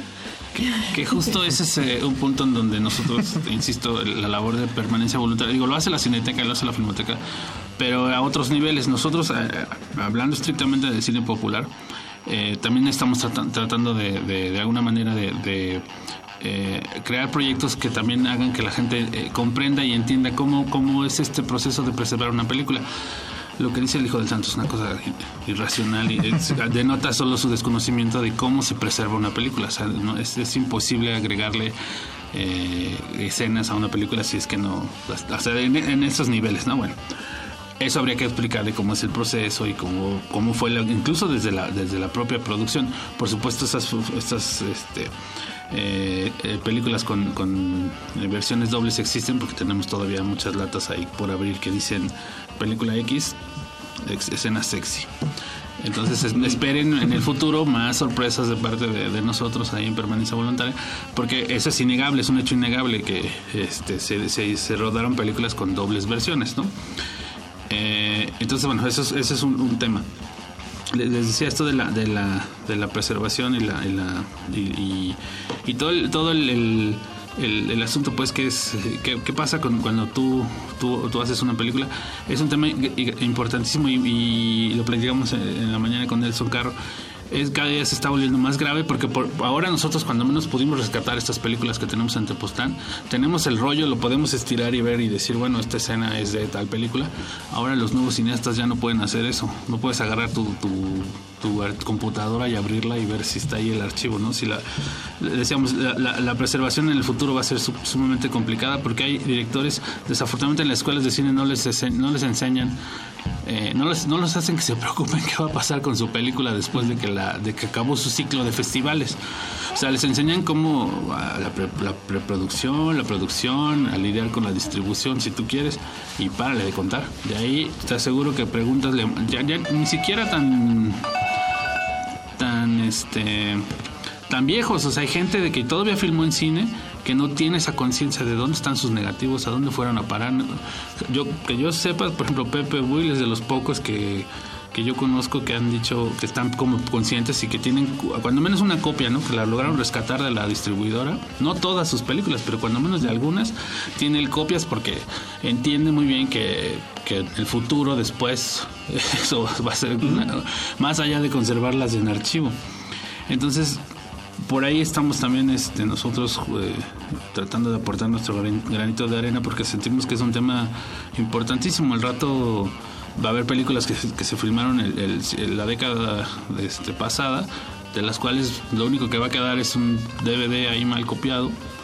En los botaderos de, de Super, ¿no? Sí, sí, por ahí. En el mejor de los casos. Exacto. Entonces, eh, Pero eso también habla mucho de los esfuerzos que hay por preservar el cine en México, porque está claro que están como las grandes instituciones, pero ¿dónde están estos fondos o estos apoyos para preservar con criterios independientes al de la Cineteca o al de la Filmoteca o al de Incine? ¿no? que es un problema eh, o sea, estructural del cine mexicano. Se han preocupado mucho por que se distribuya, que se produzca, pero y después, o sea, el IMCINE nos, nos hemos dado de topes con, con, con- con ellos porque tampoco tienen forma de, de apoyarnos. Nos quieren ayudar, pero es como... Pero por la, Pero no tienen la idea de cómo. No, no, más bien por cuestiones de regulación. De, No, de- no está, o sea, en, la en las regulaciones así no está contemplado el Mm. tema de la preservación, ¿no? Nosotros Ujú. ahorita nos enfrentamos que tenemos que mandar más de 100 rollos de nitrato que tenemos, que ya conseguimos que UCLA, un archivo muy importante Claro. en Estados Unidos, los preserve, porque nosotros no tenemos las condiciones, y estamos atorados en mandarlos, ¿no? Y no hay quien nos ayude en México a mandarlos cuando, o sea, imagínate el trabajo que está haciendo UCLA por nosotros de, de- de conservación, de restauración, y pues estamos ahí atorados en un pespazo que es ridículo, ¿no? Además con materiales de los años 30 que son importantísimos. Entonces, eso es otra de las batallas que tenemos que, que librar en el archivo, ¿no? No solo en el archivo, sino a nivel... Pues ahora Pues, sí que... te digo, es, del cine, es como de estructura del cine mexicano. La propia academia tampoco tiene idea de, de la preservación. No es como en Estados Unidos que la, la academia, la que entrega los Óscares, sí eh, tienen esa parte glamurosa de los Óscares, pero tienen un archivo que es el archivo creo que el más chupocludo de, de todo, de todo el mundo, porque tienen todo el dinero de Hollywood detrás, ¿no? Ellos empezaron eh, preservando las películas eh, nominadas y ganadoras de Oscars, pero ahora se dan el lujo de, de restaurar cine experimental, que pues quién se puede dar ese lujo, ¿no? Entonces, este como que sí, eh, eh, pues poco a poco, yo espero que justo con, con esfuerzos como el nuestro, como esfuerzos de, de gente joven que está escribiendo, que está viendo las películas con otro, y de oportunidades que, como la que tenemos de mostrarlas en festivales importantes, creo que esto va a ir cambiando poco a poco, o sea, es como solo darle el impulso y no quitar el dedo del renglón. Ahora, hace unos meses estuvimos en un congreso en, en- en Washington, en la biblioteca del congreso, y pudimos enseñar el primer rollo de Bellas de Noche. Cuando lo cortamos, la audiencia, y eso que no entendían, porque no tiene subtítulos, la audiencia dijo, ¡ay! Y gracias a eso hemos co- eh, conseguido que el primer archivo fílmico del mundo que va a preservar una copia de Bellas de Noche es precisamente la Biblioteca del Congreso. De Estados Unidos. parece- ¿Quién- quién diría? Me parece increíble, ¿no? La primera copia preservada de Bellas de Noche va a ser allá. Que bueno, es una copia, tiene su historia particular también, porque es una copia en blanco y negro de Bellas de Noche, que todavía estamos tratando de, de investigar. Porque Porque es de- que ¿de dónde existe una copia en blanco y negro de Bellas de Noche, que es sencillo, pues simplemente salía más barato copiarla. Y este y bueno, esta es nuestra copia de arte. Es una copia que estuvo a punto de irse a la basura en una de- institución. la donamos a una institución y nos, nos dijeron, no, pues te mandamos el recibo de cuánto cuesta este. Ahora sí que desbaratar la copia, deshacerse de ella, porque pues ya está en muy mal estado. Y, y, o sea, yo dije, no, espérate, o sea, no, No, no sabes lo o que sea, estás yo, haciendo. Yo voy a ir a recoger, a Sí. recoger la copia. Y finalmente recogimos la copia, se le dio un baño. La copia está estupenda, no tiene una raya. Y bueno, cuando la pasamos ahora allá, o sea, todo el mundo alucinó y pues, va a estar ahora sí que muy bien cuidada. Pero pues son estas cosas a lo que regreso, los criterios de conservación, ¿me entiendes? ¿No? ¿En qué momento le haces el feo a Bellas de Noche, blanco y negro, cuando lo único que necesitaba era como una buena lavada? Este, que, que, que si te llegara una copia de Buñuel toda maltratada y tal, estarías ahí como sobándola, ¿no? Sí, pero ya desde el simple hecho, como Bellas de Noche, ya- es que lamentablemente el simple, el nombre como tal, ya lleva como el prejuicio. detrás, Y es lo que hablábamos hace rato, es el estigma, o sea, ya todo lo que todo lo que fue cine popular por por este meterlo en la caja ya todo todo es malo, no hay manera de sacarle ninguna cosa provechosa y es mentira, Ha- hablaba hace rato de, o sea, las peli, cada película no solo es reflejo de lo que está dentro de la película, sino del, del, pro- del momento en el que fue producida, o sea, tú te digo, es lo que decía, si tú le haces ese tipo de preguntas, pues por supuesto tiene respuestas, o sea, la mujer murciélago responde, regresando a la, a la película que nos trae esta tarde, responde a un esquema de producción que los que los Calderón ya tenían, bueno, don Guillermo ya tenía muy bien estructurado, pero también es un proceso este como que de un, de un, de un momento histórico de- de, pues, del país incluso, ¿no? No sé. Eh, si tú, si tú le, le- le vas buscando, le vas, o sea, ¿por qué Maura Monti? ¿Por qué no otra actriz? ¿Por qué la, la, la mujer murciélago cuando ya existía algún este persona? O sea, no sé. Eh, ¿Por qué meter la lucha libre? ¿Por qué meter a, a Pisi? No sé, o sea, muchas preguntas que, pues están ahí y las películas se, prestan pues para, para hacer para responder las, estas preguntas. Pero insisto es la cosa es llegar a ellas como que con, estas nuevas miradas. Y bueno nosotros estamos muy felices de que el próximo jueves 25 a las seis y media la, van la gente que, que nos acompañe la va a poder volver a ver en este en pantalla grande que también es- eso hace mucha diferencia no o sea no es lo mismo ver tus películas en, en tu telefonito que pues en Y no es lo pantalla mismo verlas en cine. Y, y digo, pa- para, para mucha gente a lo mejor que no tiene el ojo entrenado, este, pues da lo mismo si te ponen un Blu-ray que si te ponen una... El BCD pirata, ¿no? Pero bueno. Chicos, ¿qué les parece si vamos a otro corte musical y regresamos ya para cerrar este segundo programa por los 15 años de Macabro? No se despeguen. Regresamos. Hablemos, hablamos de la. De, de, de, de retinas. De, de retinas. Gentlemen, let's broaden our minds. Lawrence?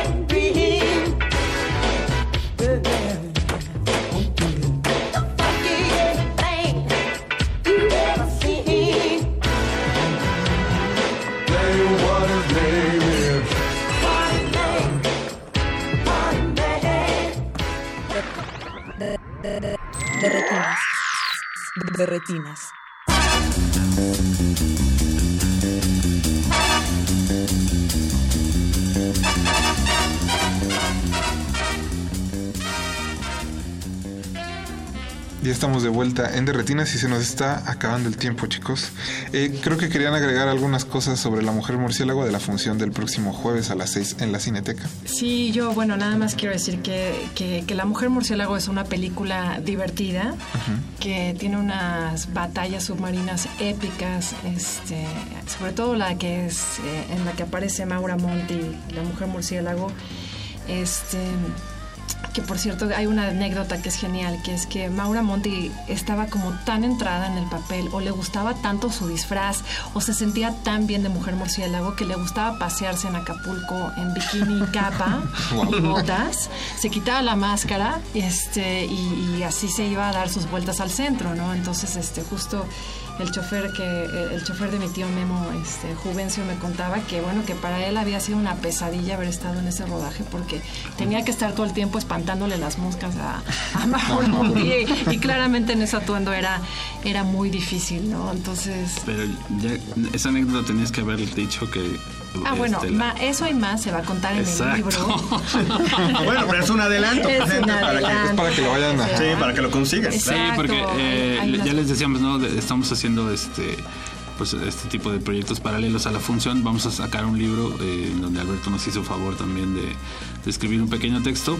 Tiene fotografías de, de- de- de- de los materiales que tenemos en el archivo, con la idea de que pues la gente también se, se acerque a la, a la película pues desde otra desde otra forma y por supuesto que nos ayude a seguir este con nuestra labor allá en Tepoztlán porque pues bueno está, está- estamos complicados. Pero Bueno, estamos, muy muy contentos. La verdad es que digo yo caí en blandito yo que soy fan y redento del cine de lucha libre cuando Vive me, me- me invitó dije no pues claro y ahora hasta hasta la cortina está pintada de dorado porque ahí sabemos que ahí vive el santo De plateado, de de plateado plateado. perdón de plateado sabemos que ahí vive el santo pero vive también aventurera vive también este, la ley de las pistolas vive nido de tiburones viven por supuesto las ficheras y este La primera película la en primera Sevilla, película de que Sevilla. no, no. Y les decía, y tenemos estas, estas latitas fabulosas que hasta nos dan, nos, nos cosquillean las manos de abrirlas para, Para saber ver qué tienen qué realmente. carambas tienen estas escenas sexy.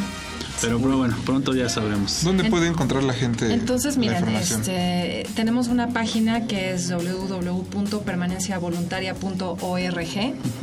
Tenemos también la página del Vaticine, que es este www.vaticine.tk. Ahí van a encontrar información sobre nosotros, de cómo colaborar, cómo ayudarnos. O sea, desde venir a las funciones hasta colaborar con 10 mil pesos al mes si tienes. Donativos, No hay este, sí. dinero que alcance para preservar este cine.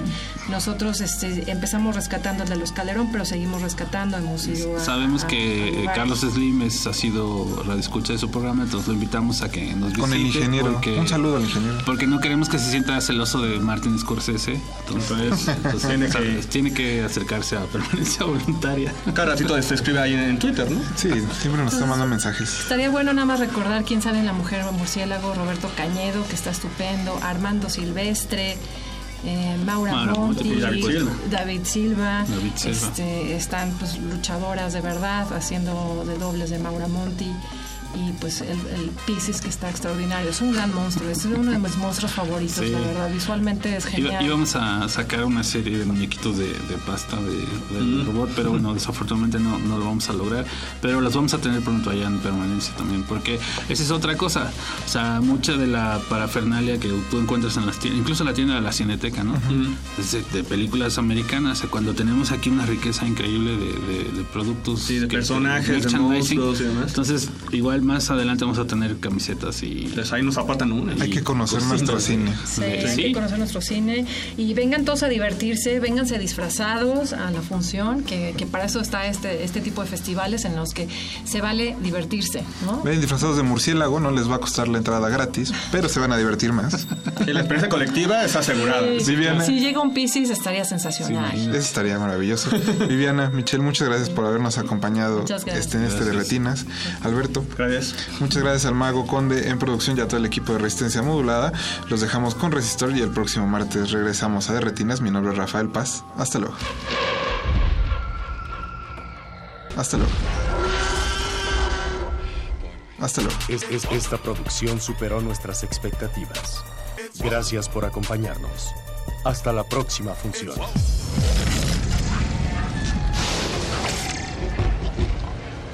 Hasta luego.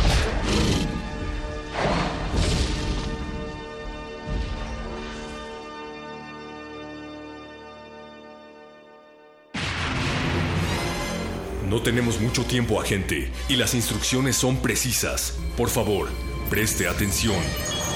Debido a cuestiones operativas, la programación de resistencia modulada sufrirá algunos cambios. Tome nota, agente. Lunes y martes, todo igual. Miércoles, el modernísimo comenzará a las 21.45 horas. Le sigue Muerde Lenguas a las 22.30 horas. Jueves, vuelven los conciertos de cultivo de hercios desde la sala Julián Carrillo a partir de las 21 horas. Después, Glaciares a las 23 horas. Viernes, playlisto a las 22 horas y el Buscapiés mantiene su horario a las 23 horas. Ante cualquier duda, agente, puedes consultar nuestra programación en el Facebook de Resistencia Modulada o en www.resistenciamodulada.com.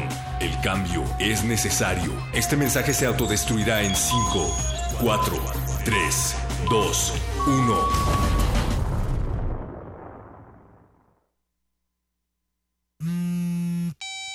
Introduzca nombre de usuario. Radio escucha.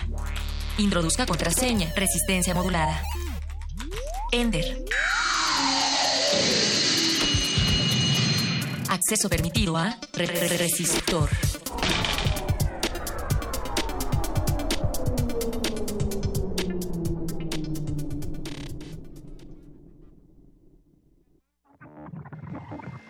Ingresar código de emisión.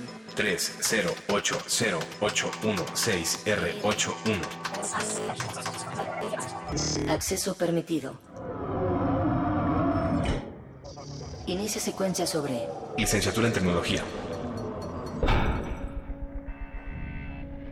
Con el avance de la tecnología, se están suprimiendo algunas fuentes de empleo que ya no requieren a los seres humanos. Sin embargo, están surgiendo otros para satisfacer las nuevas demandas. Para atender a este propósito, la UNAM ofrece dentro de su espectro educativo la licenciatura en tecnología. Licenciatura en tecnología. Es la número 77 en el haber de licenciaturas de la UNAM y desde 2007 busca formar profesionales para resolver problemas científico-tecnológicos. Esta licenciatura está disponible en la Facultad de Estudios Superiores de Cuautitlán, en el Centro de Física Aplicada y Tecnología Avanzada del campus de Juriquilla, en Querétaro. Si la UNAM se mantiene a la vanguardia de las necesidades sociales y culturales, ¿qué licenciaturas se crearán de aquí a 50 años? ¿Desea repetir esta información? Ha elegido no. Gracias. Buenas noches. Resistor. Esto es una señal. Resistor.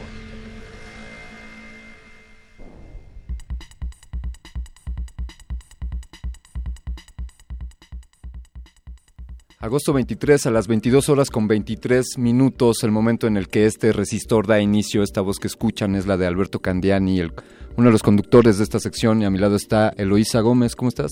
Muy bien, ¿y tú qué tal? ¿Cómo te pinta la noche? Pues hoy pinta Eloísa como una noche oscura, una noche calurosa, pero una noche sobre todo con, con mucha tecnología. Así es, vamos a llenarnos de esta, de esta área. Ah, Así es como los bytes y los bits están aquí alrededor de nosotros, amigos. Está dando inicio este resistor aquí en la resistencia modulada que recién, recién ha cumplido dos años. Les recordamos este jueves, vénganse a la Julián Carrillo, habrá conciertos, habrá celebraciones No y algunas sorpresas. Claro que sí. Estamos eh, empezando el tercer año de esta resistencia y Resistor se suma a este gran proyecto por parte de Radio UNAM para seguir divulgando y haciendo difusión del conocimiento, de la cultura, pero sobre todo de la cultura digital. Es así como hoy, eh, ¿sabes, Eloisa? Eh, pues la Gaceta, la Gaceta Universitaria, eh, esta que tenemos aquí en, nuestro, en nuestra mesa. Justamente que se en este publica momento. un par de veces a la semana. Hoy, 23 de agosto, está cumpliendo 50 62 años. 62 años. Imagina, 62 años de estar publicando información para los universitarios y para México en general. Felicidades a la Gaceta Universitaria. Muchas felicidades de parte de estas nuevas generaciones también. Y les recuerdo que hoy también se celebra el Día del Internauta, el ¿Cómo? acceso público a la primera página web. ¿Cómo A ver, ves? hablamos del bien conocido World Wide Web o WWW. Así es, el www cumple también años y pues Bien. le damos un aplauso muy Esto fuerte. sucedió en el 1991, Ujú. gracias a Tim Berners-Lee. Muchas gracias. Eh, Sir Berners-Lee fue nombrado como Sir eh, Oh. y, y es- no, es, no es para menos. Así que felicidades también a la World Wide Web que hoy cumple años, al igual que la Gaceta de la UNAM. Así es como, pues, este resistor nos lleva por distintos temas. Hemos hablado de siempre de tecnología, desde cuestiones digitales hasta internet, telecomunicaciones, impresoras, realidades aumentadas, realidades virtuales. Pero, es. pero hoy hablaremos, Eloisa, de, de una carrera que puede abordar todos estos temas. Y bueno, pues, ¿qué más podemos decir si somos una sociedad de personas que consumimos mucha información, trabajamos con medios de comunicación todos los días y estamos conectados, queremos estar en contacto con este ciberespacio y pues mientras aprendemos a manejar la tecnología en nuestra vida, nos hacemos expertos en el funcionamiento de la tecnología. Así que la Universidad Nacional Autónoma de México te ofrece la posibilidad de titularte como Licenciado en Tecnología. Es efectivamente, esta es la primera en el país que tiene un enfoque multidisciplinario en innovación tecnológica. Sin duda uno de los ingredientes que las nuevas carreras tienen que, que incorporar es esta posibilidad de que distintas disciplinas interactúen y generen de manera conjunta el conocimiento. Esta carrera se, se imparte en el, en el campus eh, de Juriquilla en Querétaro y también en la Facultad de Estudios Superiores aquí en la Ciudad de México, la licenciatura en tecnología y es así como, como damos inicio a este, a este resistor, donde estaremos hablando con, con el coordinador de la licenciatura. el doctor Remy Fernand Ávila. Él, eh, a él lo tendremos después de, en el siguiente bloque. Pero antes, amigos, queremos invitarlos a que interactúen con nosotros en las redes sociales. Por favor, escríbanos. Bueno, para empezar, visite nuestra página web www.resistenciamodulada.com, Twitter arroba R modulada, Facebook Resistencia Modulada. También pueden llamarnos al 5523 5412 y al 5523 7682. Utilicen el hashtag Resistor en Twitter. Y con un corazoncito al lado, por favor. y bueno, vámonos con esto, Computer Age de Nile Young, grabado por Geffen Records en 1982. Disfrútenlo.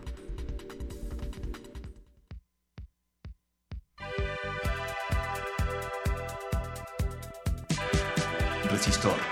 Esto es una señal.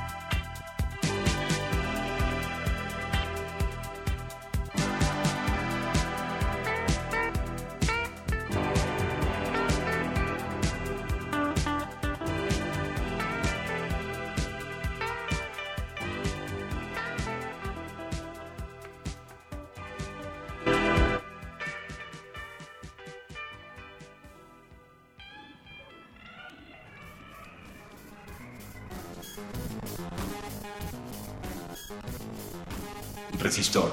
Esto es una señal.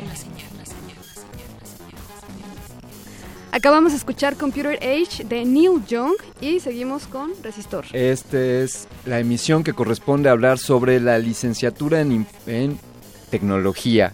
Me traicionó a mí el alma mater porque yo estudié informática y, y yo habría querido estudiar una carrera como esta si Claro. hubiese existido en el momento en el que yo estudié. Sí. Y afortunadamente hace unos años, desde el 2007, la Universidad Nacional Autónoma de México ha agregado a, a la oferta académica la carrera de tecnología, la licenciatura en tecnología. Para hablar de esto, tenemos aquí al coordinador de esta carrera, el doctor Remy Fernand.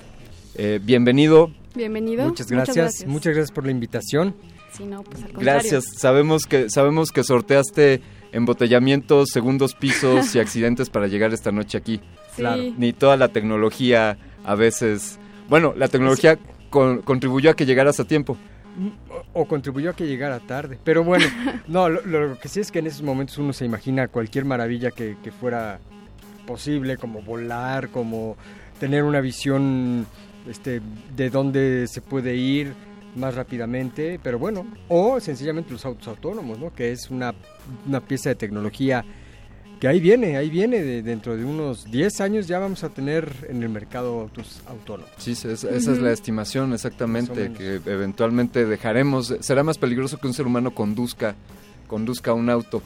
Sí. Eh, ¿Te imaginas? Acabas, eh, Remy, doctor Fernanda, acabas de hacer una, una reflexión en cuanto a la detección de una necesidad y como planteamiento para, para poder proponer nuevas ideas y mencionaste, bueno, cómo podríamos ver desde las alturas o cómo podríamos movernos más fácil o, o estos autos autónomos. ¿Dirías que ese podría ser un primer acercamiento para el por qué crear una carrera que se enfoque a la tecnología? De- definitivamente, así es. eh, nació así la carrera, fue pensada, em, fue pensada principalmente en el contexto del campus Juriquilla en Querétaro. Después, digamos que se unió el, la FES Cuautitlán. Ajá. Eh, y en, en Querétaro, Querétaro, ustedes saben, es una ciudad eh, muy industrial, eh, de industria altamente tecnificada. Sí. Y se veía la necesidad eh, en ese medio, en ese contexto, de no solo tener, digamos, ingenieros o no solo tener científicos, sino tener el eslabón perdido, el eslabón que une a la ciencia básica con la ingeniería. Eh, y esto es gente que pueda detectar em, oportunidades o necesidades, que pueda meterse a los laboratorios o hablarle a los científicos y hablarle también a los empresarios y a los, y a los ingenieros. Entonces, ese es un poquito, digamos, muy carica- puesto como en caricatura, pero Sí. el espíritu de la carrera, ¿no? de la carrera en tecno- tecnología. Digamos entonces que alguien que, que tenga esta formación, este perfil profesional, tendría estas habilidades como de poder identificar y detectar eh, necesidades en, en los distintos ámbitos. Así es, ese es más o menos el claro. perfil de egreso. De egreso. ¿no? Eh, y cómo se logra esto, yo diría que hay tres claves de- en la carrera, tres piedras angulares. Ahí van los tres, las tres recomendaciones. La- las tres piedras angulares. Una es multidisciplina. Es una carrera en la que los estudiantes estudian matemáticas, física, química, biología, computación, electrónica y luego de esos troncos comunes em, hay muchísimas materias optativas. Materias optativas que van desde calidad, ¿no? Sí. Eh, o eh, creación de empresas de nivel tecnológico hasta mecánica cuántica, Claro. pasando por químicas, por biologías y los puentes, las bioquímicas, las, bio- las este, biofísicas. Entonces hay muchísimas optativas. Esa es la multidisciplina es piedra 1. Piedra 2, estancias de investigación. Cada semestre, desde el primero, los estudiantes hacen una estancia de investigación asociados a un investigador o tecnólogo eh, con un proyecto que se define al principio del semestre y no se trata de, a ver, muchachito, ven y límpiame el laboratorio. No, no, Claro. no, o sea, realmente hacen investigación. Este, los muchachos se preparan para eso. Entonces están todo el tiempo entrenándose a eh, ser inquisitivos, a ser, a preguntarse, a no ser em, pasivos. Y la tercera, pues es la selección. Es una carrera que requiere, además, primero entrar a una carrera de- del área 1 en la UNAM sí. o algunas del área 2. Em, y una vez que ya entraste a esa carrera, haces otro proceso de, de selección en la licenciatura en tecnología que consiste en exámenes de matemáticas, física, biología, química y una entrevista. Entonces, lo que intentamos aquí es detectar a los chavos que realmente sienten pasión por la ciencia, por la tecnología, pero también para de- eh, pasión por aplicarlas, por ayudar, por ese aspecto social también es importante. Sí. Este y que sepan trabajar en equipo, porque si no es en equipo no funciona. ¿no? Eh, en fin, entonces hay un filtro más y creo que la formulilla más o menos va funcionando porque eh, los estudiantes que han egresado, eh, muchos se van al posgrado al- y tenemos estudiantes en distintos posgrados del mundo, muy, eh, muy de alto renombre, ¿no? Sí. Este, u otro- y otros van a trabajar en la industria y los industriales hay, hay eh, concursos de, de selección en la industria también y nuestros chavos muchas veces han ganado y se los quieren jalar. Se los quieren jalar en la industria a trabajar, les proponen es, chambas, algunos aceptan, otros dicen no, con permiso yo me voy a estudiar un posgrado y ya que esté más preparado, eh, vengo y te pido chamba. ¿no? ¿Qué, qué tipos de trabajos están desempeñando? Están los desempeñ- egresados? Por ejemplo, a ver, por ejemplo, los, eh, los egresados están desempeñando, em, unos muchachos hicieron un sistema de detección de un tipo de falla en una línea en, en una empresa, en General Electric, este, como, como su reto. Y entonces lo desarrollaron y les sonó la alarma y efectivamente tenía una falla eso. Entonces están desarrollando, cosa que no podían haber hecho antes. Están, hay muchachos que están, por ejemplo, eh, su trabajo es detectar oportunidades de, tecnología, este, en, bueno, necesidades, necesidades de tecnología y e identificar si alguna solución que el- la empresa está desarrollando o ha recibido propuestas eh, son viables o no, no. Por ejemplo, ese tipo de trabajos. Trabajos también de plano en investigación. Este, en, bueno, no son trabajos, pero en doctorados. Este, muchachos que están ya saliendo del doctorado están teniendo trabajos este, eh, como investigador, como investigador tecnólogo, ¿no? Es- desarrollando chunches, cosas. Pues eh, está, claro, eh, exactamente, queríamos saber como cuáles eran los campos de estudio de esta carrera. Usted ya nos está explicando que se están enfocando tanto a investigación como a la parte también, bueno, práctica o, o técnica, por decirlo así. ¿Cuáles, eh, eh, ¿Cuáles son los terrenos que ellos también topan? El- los terrenos son mucho, mucho investigación, sí. Ajá. Y, pero mucho, te- insisto, esa, ese eslabón que, que le falta en México. Un ejemplo, Claro. en- va- hay una empresa, no estoy autorizado a decir el nombre ahorita, que va a abrir en Querétaro una eh, em, área de innovación y desarrollo. Es una empresa francesa, va, va a abrir algo grande. No, pero es, se trata de, de desarrollar e innovar. Eh, no encuentran mm, fácilmente ingenieros que se dediquen a, a pensarle de pe a pa.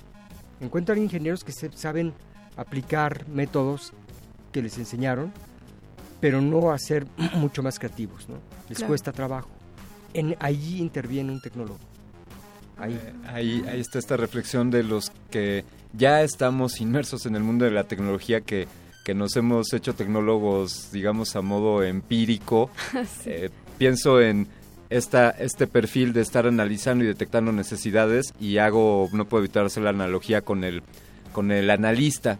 eh, desde la óptica del desarrollo de sistemas, eh, la labor que hace un analista de estar estudiando y, y descifrando las mejores soluciones para un problema, pero aquí esto hablando de- en el entorno de sistemas Ajá. y aquí hablamos pues de, de cómo solucionar necesidades de, de la vida o de, Claro, o pues de la industria. ¿no? Sí. es más amplio. Digamos que, bueno, siempre les hago a los alumnos eh, ejemplos de, a ver, están sentados aquí, ¿qué de lo que estamos viendo ahorita, qué de lo que están viendo ahorita no tiene tecnología? Sí, pero, eh, eso lo decimos aquí en Resistor, que el- pues nada, eh, nada, El- nada el- del Ajá. ámbito humano, ¿no? El aire y quizás nosotros mismos, ¿no? Sí, sí. El resto, todo tiene tecnología, lo que estamos Sí. viendo. lo- Este papel es Este tecnología. papel es- tiene tecnología.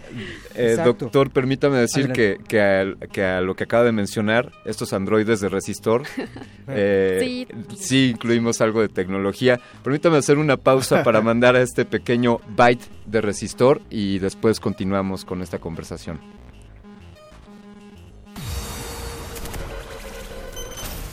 Este es el byte de resistor. Resistor. La cualidad de una ciudad inteligente es la gestión y la sustentabilidad del espacio urbano, implementando el uso de la tecnología para el bienestar de los habitantes y respetando el medio ambiente. Debe tener una infraestructura eficiente para el buen funcionamiento del agua, la electricidad, comunicaciones, gas, transporte y servicios públicos. ¿Estamos al alcance de una ciudad en esta magnitud en México? El ingeniero mexicano Jorge Buitrón está al mando de la construcción de Ciudad Maderas, la primera ciudad inteligente en el país, ubicada en Querétaro. Estará terminada para el año 2024. Vamos a escuchar ahora The Arcade Fire, grabado por Merch Records en 2010, Deep Blue. Estás escuchando Resistor en resistencia modulada. Resistor. Esto es una señal. Standing under the night sky, tomorrow means nothing.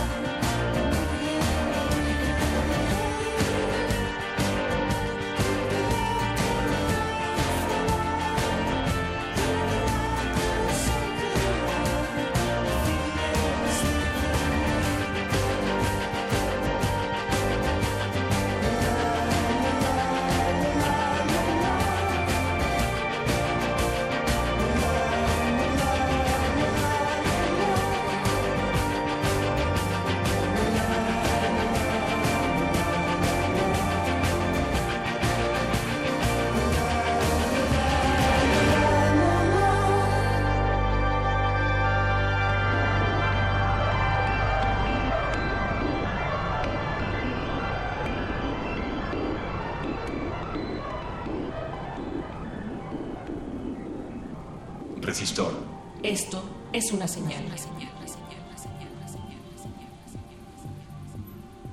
www.resistenciamodulada.unam.mx. Así es como transmitimos desde el 96.1 de frecuencia modulada. Estamos hablando sobre la licenciatura en tecnología que ofrece la UNAM. Sí, así como escuchaste, la UNAM tiene una licenciatura en tecnología especialmente para ti que estás interesado en estos temas. Estamos hablando con el doctor Remy Fernand. Él es coordinador de esta, de esta licenciatura. Eh, está la licenciatura se imparte allá en Juriquilla y también aquí en la FES Cuautitlán. en la FES Cuautitlán. Ujú. Y bueno, pues nosotros tenemos la gran duda de todas las dudas existenciales en este planeta. Supongamos que estamos en la UNAM Mm. después de 20 años. ¿Cuáles crees o cuáles, bueno, visual, o sea, qué, qué carreras visualizas dentro de 20 años en la UNAM? Santa María. Pensando que Pensando en la, pensando en la tecnología, claro. alguien que nace hoy, dentro de 20 años estará entrando ¿Qué a- estará estudiando? Mm. ¿Qué estará ok, dentro estudiando? de 20 años, los, los, dentro de 20 años quienes estarán planeando eh, los planes de estudio, valga la redundancia, serán mm, los chicos que ahorita están estudiando, ¿no? Sí. por ejemplo. Ujú. Este, yo creo que estarán entrenados, casi casi tendrán un cerebro distinto al que tenemos nosotros.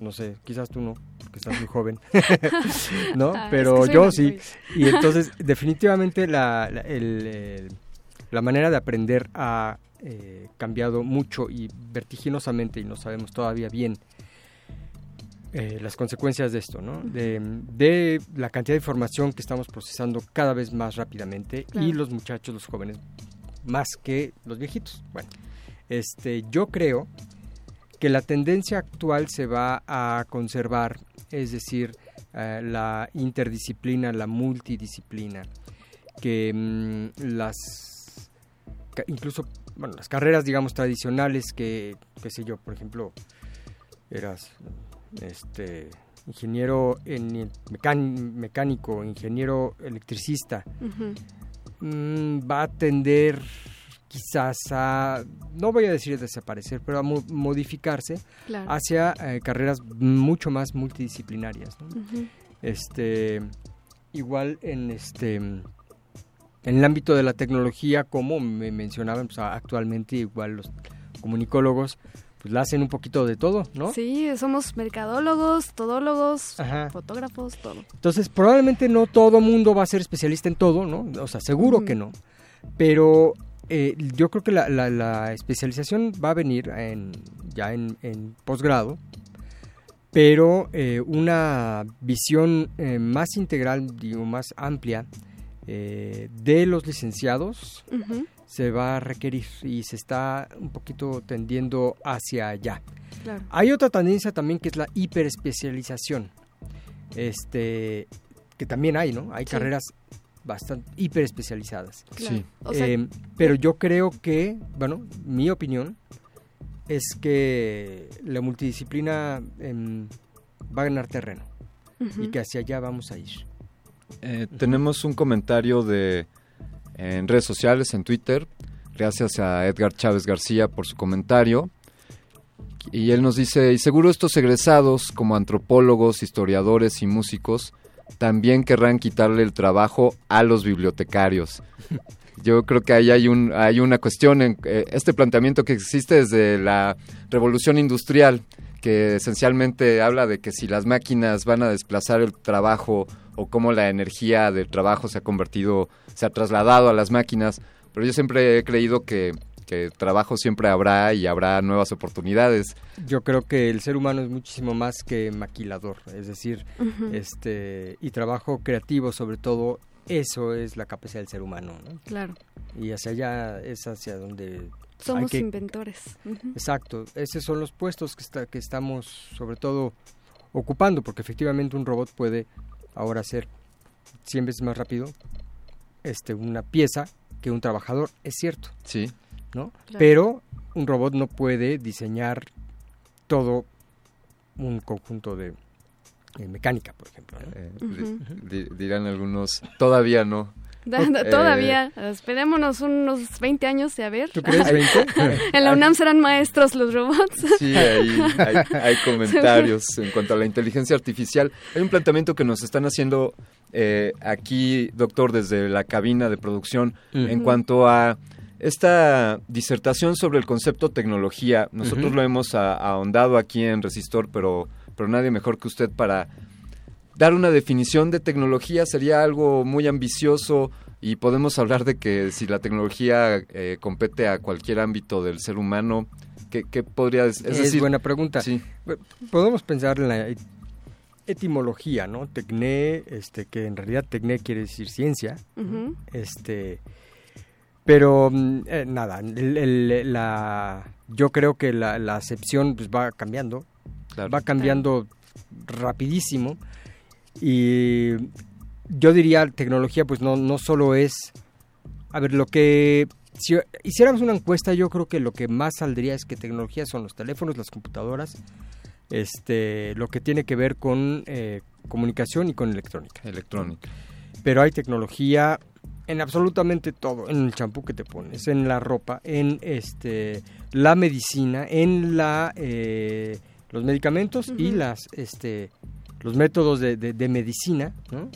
Em, puede haber también tecnología, bueno, en, en- en los libros, claro, por supuesto, en las tintas, en, en papel, Claro. este mm, incluso podemos cuando desarrollas un eh, nuevo método de aprendizaje puede ser también catalogado como tecnología ¿no? Así es. este no tiene que ser algo material y frío como lo de pronto se puede imaginar sino entra también a- a la- al, ámbito de las artes No está peleado con las artes, absolutamente. no, no, los instrumentos musicales, todas las, la materia orgánica, la materia física de todas las artes está hecha de tecnología, prácticamente, ¿no? correcto sí sí es lo que yo pienso también.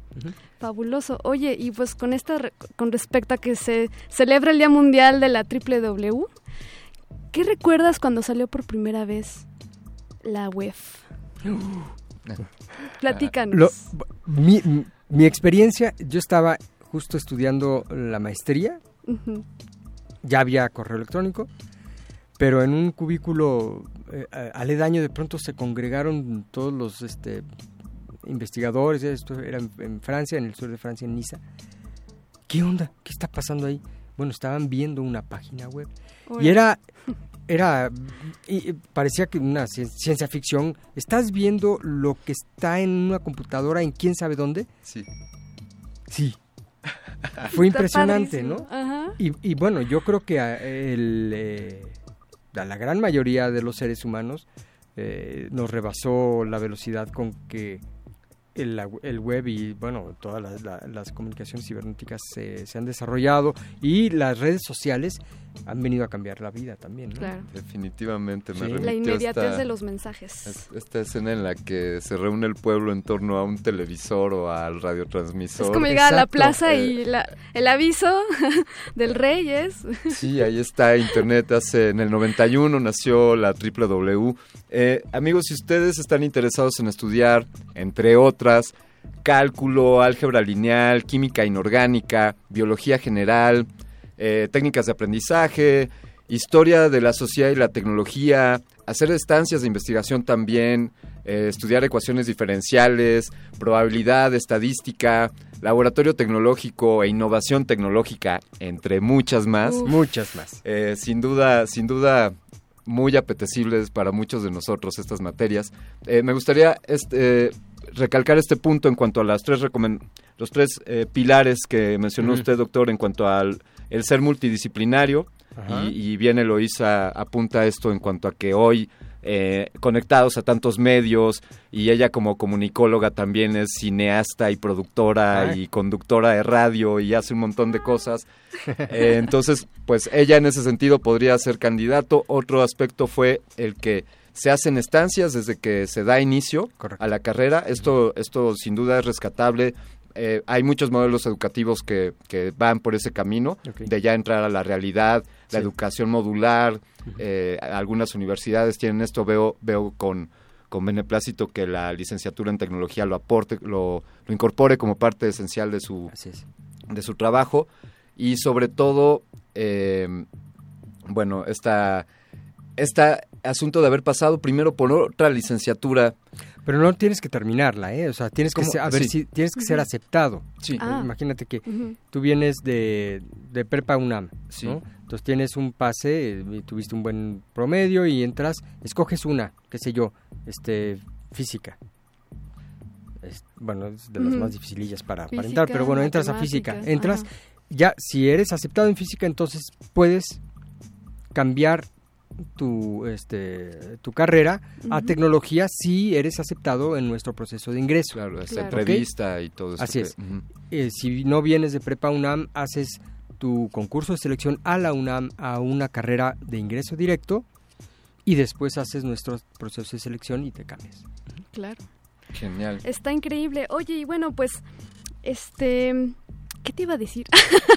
Eh, yo tengo una pregunta, eh, Remy. Entiendo, bueno, tú como el coordinador de la carrera, pero eh, tú impartes, impartes Sí, clase, claro. ¿qué, qué- Sí. qué clase impartes o cuál disfrutas? Yo- a mí, bueno, mi, mi investigación tiene que tiene que ver con óptica, ¿no? Óptica Ah, claro, eh, sí. en astronomía y óptica también en cosas chiquitas, pinzas ópticas, en fin, óptica.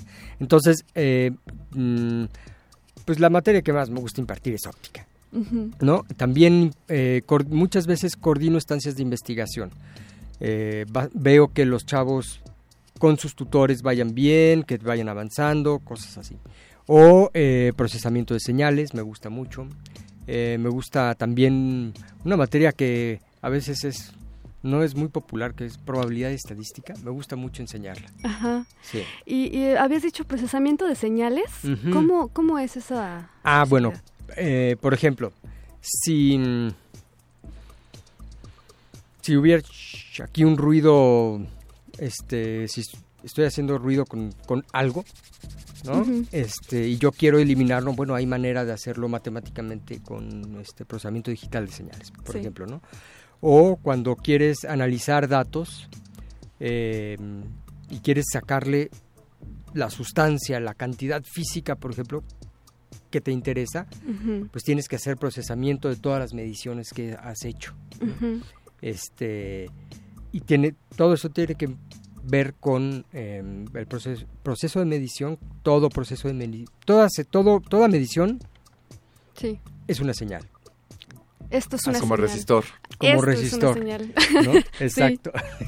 Eh, ahí podríamos hablar de la sensora, sen- sensoralidad. What? Eh, bueno, todo este asunto de hablar de sensores eh, para conocer la realidad, eh, la manera en la que los dispositivos Sí, sí, sí, conocen sí. la realidad, Sí, sí. sensoralidad. o- Así es. Siempre, perdón, Sí. es muy raro un sensor que te da la información directamente. Siempre le tienes que hacer algo a la, a la información para tener una...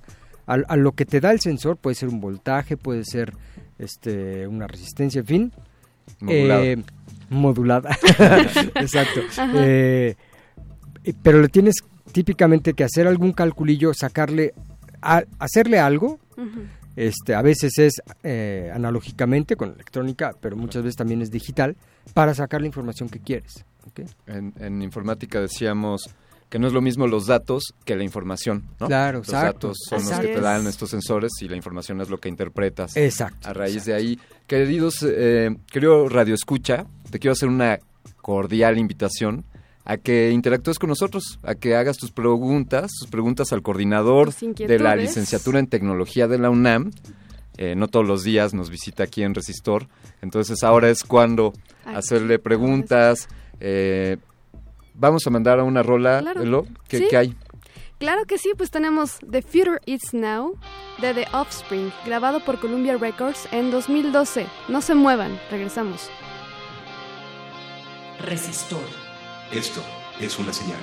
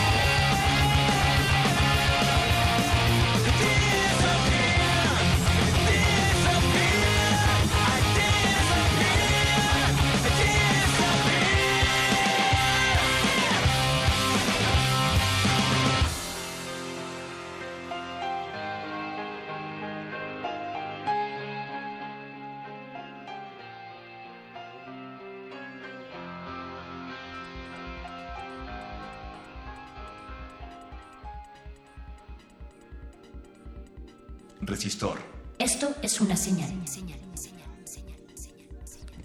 Resistencia modulada, resistor, pero sobre todo Radio UNAM, pero Eh. sobre todo tú, sí, sí, sí, tú, Tú. a ti te estamos hablando.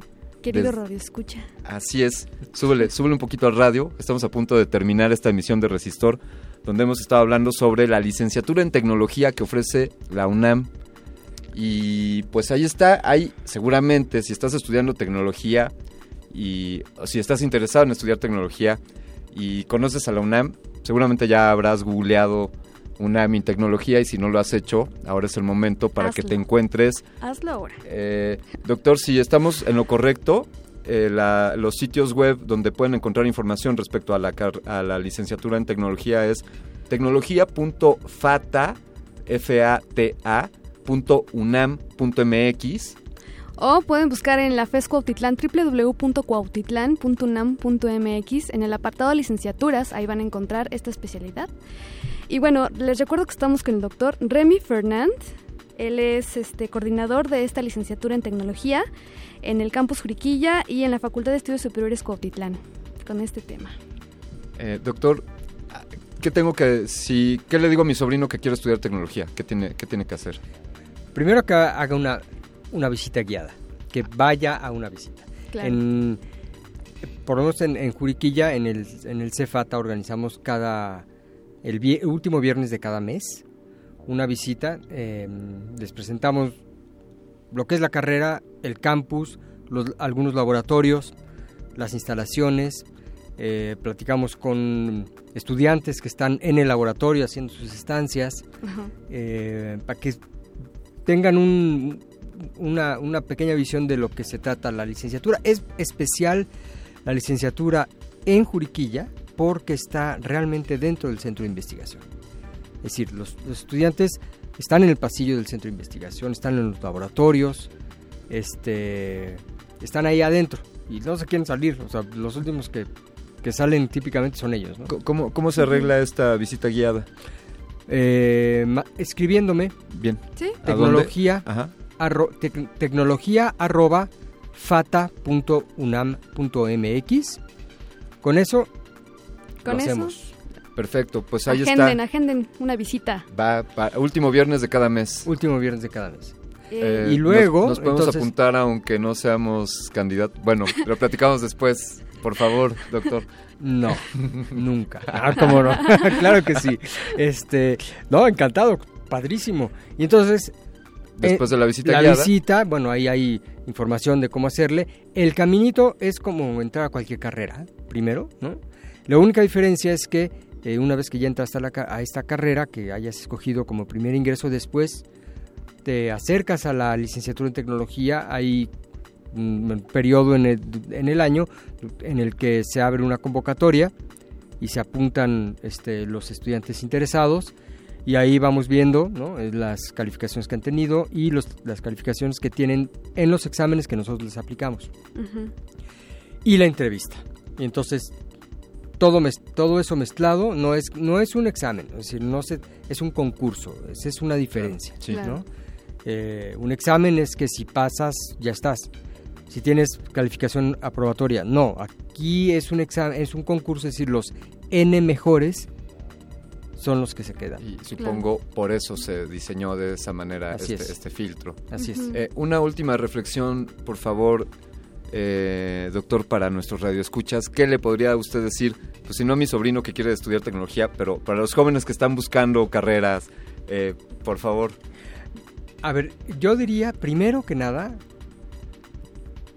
que busquen lo que les apasiona. Lo que más les Lo gusta. que más les... Los que llama. les mueve, lo, lo que les mueve, lo que sienten que algo hace aquí adentro, ah, que les emociona, eso. Inspiración. No se vayan por, es que mi tío gana mucha lana siendo tal Claro. profesión. O que mi papá quiere que estudie esta o que mi papá carrera. ni modo, ya es- chavos están en la época de la rebeldía, va, Resistencia. Bien. resistencia. Entonces, lo que les mueve, eso, eso es, lo, eso es mi mejor consejo. Muchas gracias. Eh, muchas gracias, doctor Ávila, doctor Remy, Fernán Ávila. Muchas gracias, la verdad, por estar aquí en esta casa de estudios. Nos ha, nos ha ilustrado muchísimo con, con, este, con esta licenciatura en tecnología. Así es como nos acercamos a la despedida de este resistor.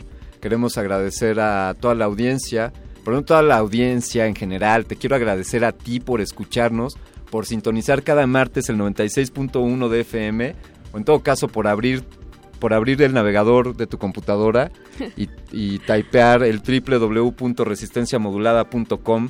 Así es como la Resistencia está cumpliendo dos años, el World Wide Web está cumpliendo 30 años, la Gaceta 62 y ustedes, queridos amigos, 25 años, gracias, gracias a la producción. Así quiero agradecerte a ti, Eloisa, muchas gracias. No, gracias a ti, Alberto Candiani. Yo soy Eloisa Gómez, la androide. Eh, yo soy Alberto Candiani, nos estamos despidiendo de ustedes, gracias a la producción, A Betoques, todos. Arqueles, Andrés. Luis, Oscar, Andrés, Moni, Al doctor. Diego, al doctor, pero sobre todo a ti, querido Red Escucha. Nos escuchamos la próxima semana. Esto fue Resistor.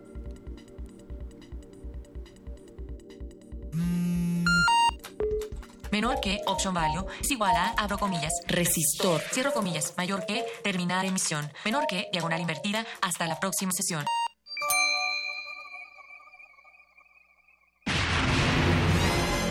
No tenemos mucho tiempo, agente, y las instrucciones son precisas. Por favor, preste atención.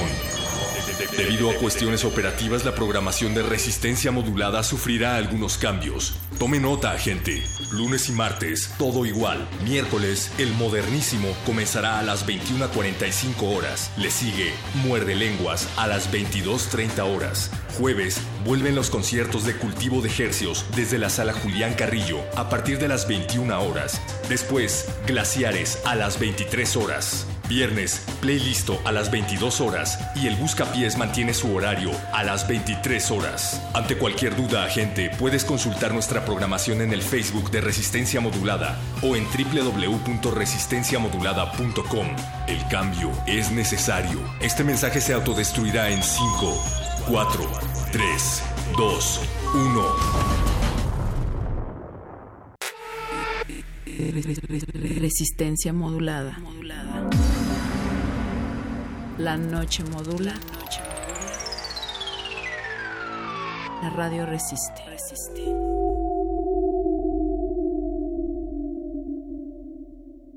Pues mis cuates me dicen la resistencia.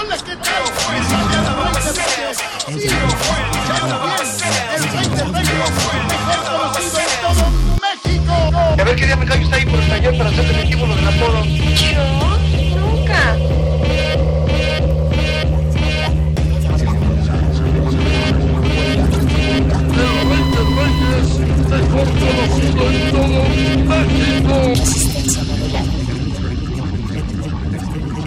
Resistencia modulada. Resistencia modulada. Resistencia modulada. Nadie para interrumpir. La noche joven y tus oídos dispuestos a lubricarla. Recuéstate. Relájate. Escucha. Búscalo. El punto R.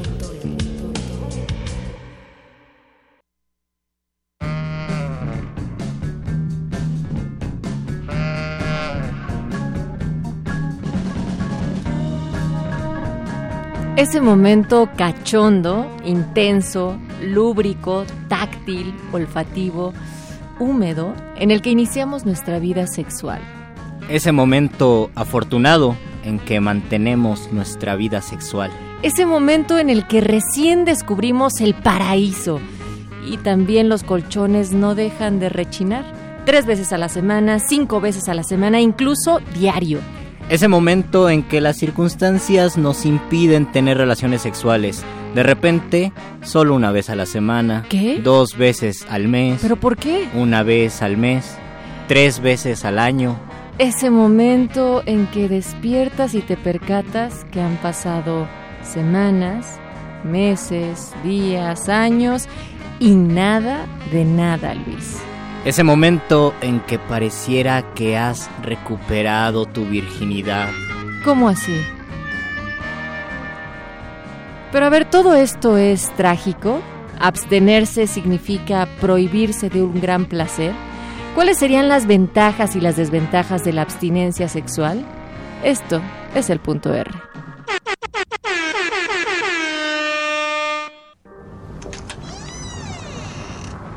Ten, ten. Gracias. ¿Estás enojada? Mm. ¿Para qué fue todo esto de salir y venir? ¿No te la pasaste bien? Sí. Pues fue para eso. ¿Eres gay? Mm, No, ¿En serio? no, no soy. ¿Y entonces? Entonces, ¿qué? No es por incomodarte. ¿Estás enojada? Sí, pero no contigo. ¿Contigo? Sí, ¿Y contigo por qué? porque siempre hago esto. Siempre me busco... Siempre me gusta gente que no me puede gustar. ¿No te puedo gustar? Eres gay. No, no soy gay. ¿Cómo sabes? Pues tú sabes que no eres gay. Entonces, Tú también me gustas. ¿tienes novia? No, ¿Estás nervioso? algo. ¿Es algo de mí? ¿La ropa, el perfume? No, no, no, todo me gusta. ¿Tomaste mucho? Lo normal. Ah, ¿Tienes problemas para... Ah, no, no, pero, pero es parecido. ¿Estás enfermo? No. Bésame. Oye, Déjate. o sea, sí, pero... ¿No quieres? Perdón. ¿Me vas a decir que no te gusta? ¿Sí? A ver, dime que pare. ¿Quieres que pare? Sí. Ya es tarde, ¿no quieres irte a tu casa? Pues, no sé, cree que podíamos hacer más cosas. ¿Para qué? ¿Para qué? Ay, bueno, mejor si me voy. ¿Y tú de qué te enojas? Pues no entiendes. Pues no me dices nada. ¿Y si te dijera entenderías? ¿Y si lo entendieras, hoy lo entenderías mañana? ¿O, o el próximo mes? ¿El próximo mes? Ya te dije que me gustas. Pues sí, pero... O sea, para que me creas tengo que estar encima de ti, ¿no? O sea, tú quieres a alguien que te rompa la blusa y pues, pues, no sé, yo no puedo. ¿Pero por qué? ¿Por qué no quisiste ir al cine? Porque no me gusta el cine. Exacto. Exacto.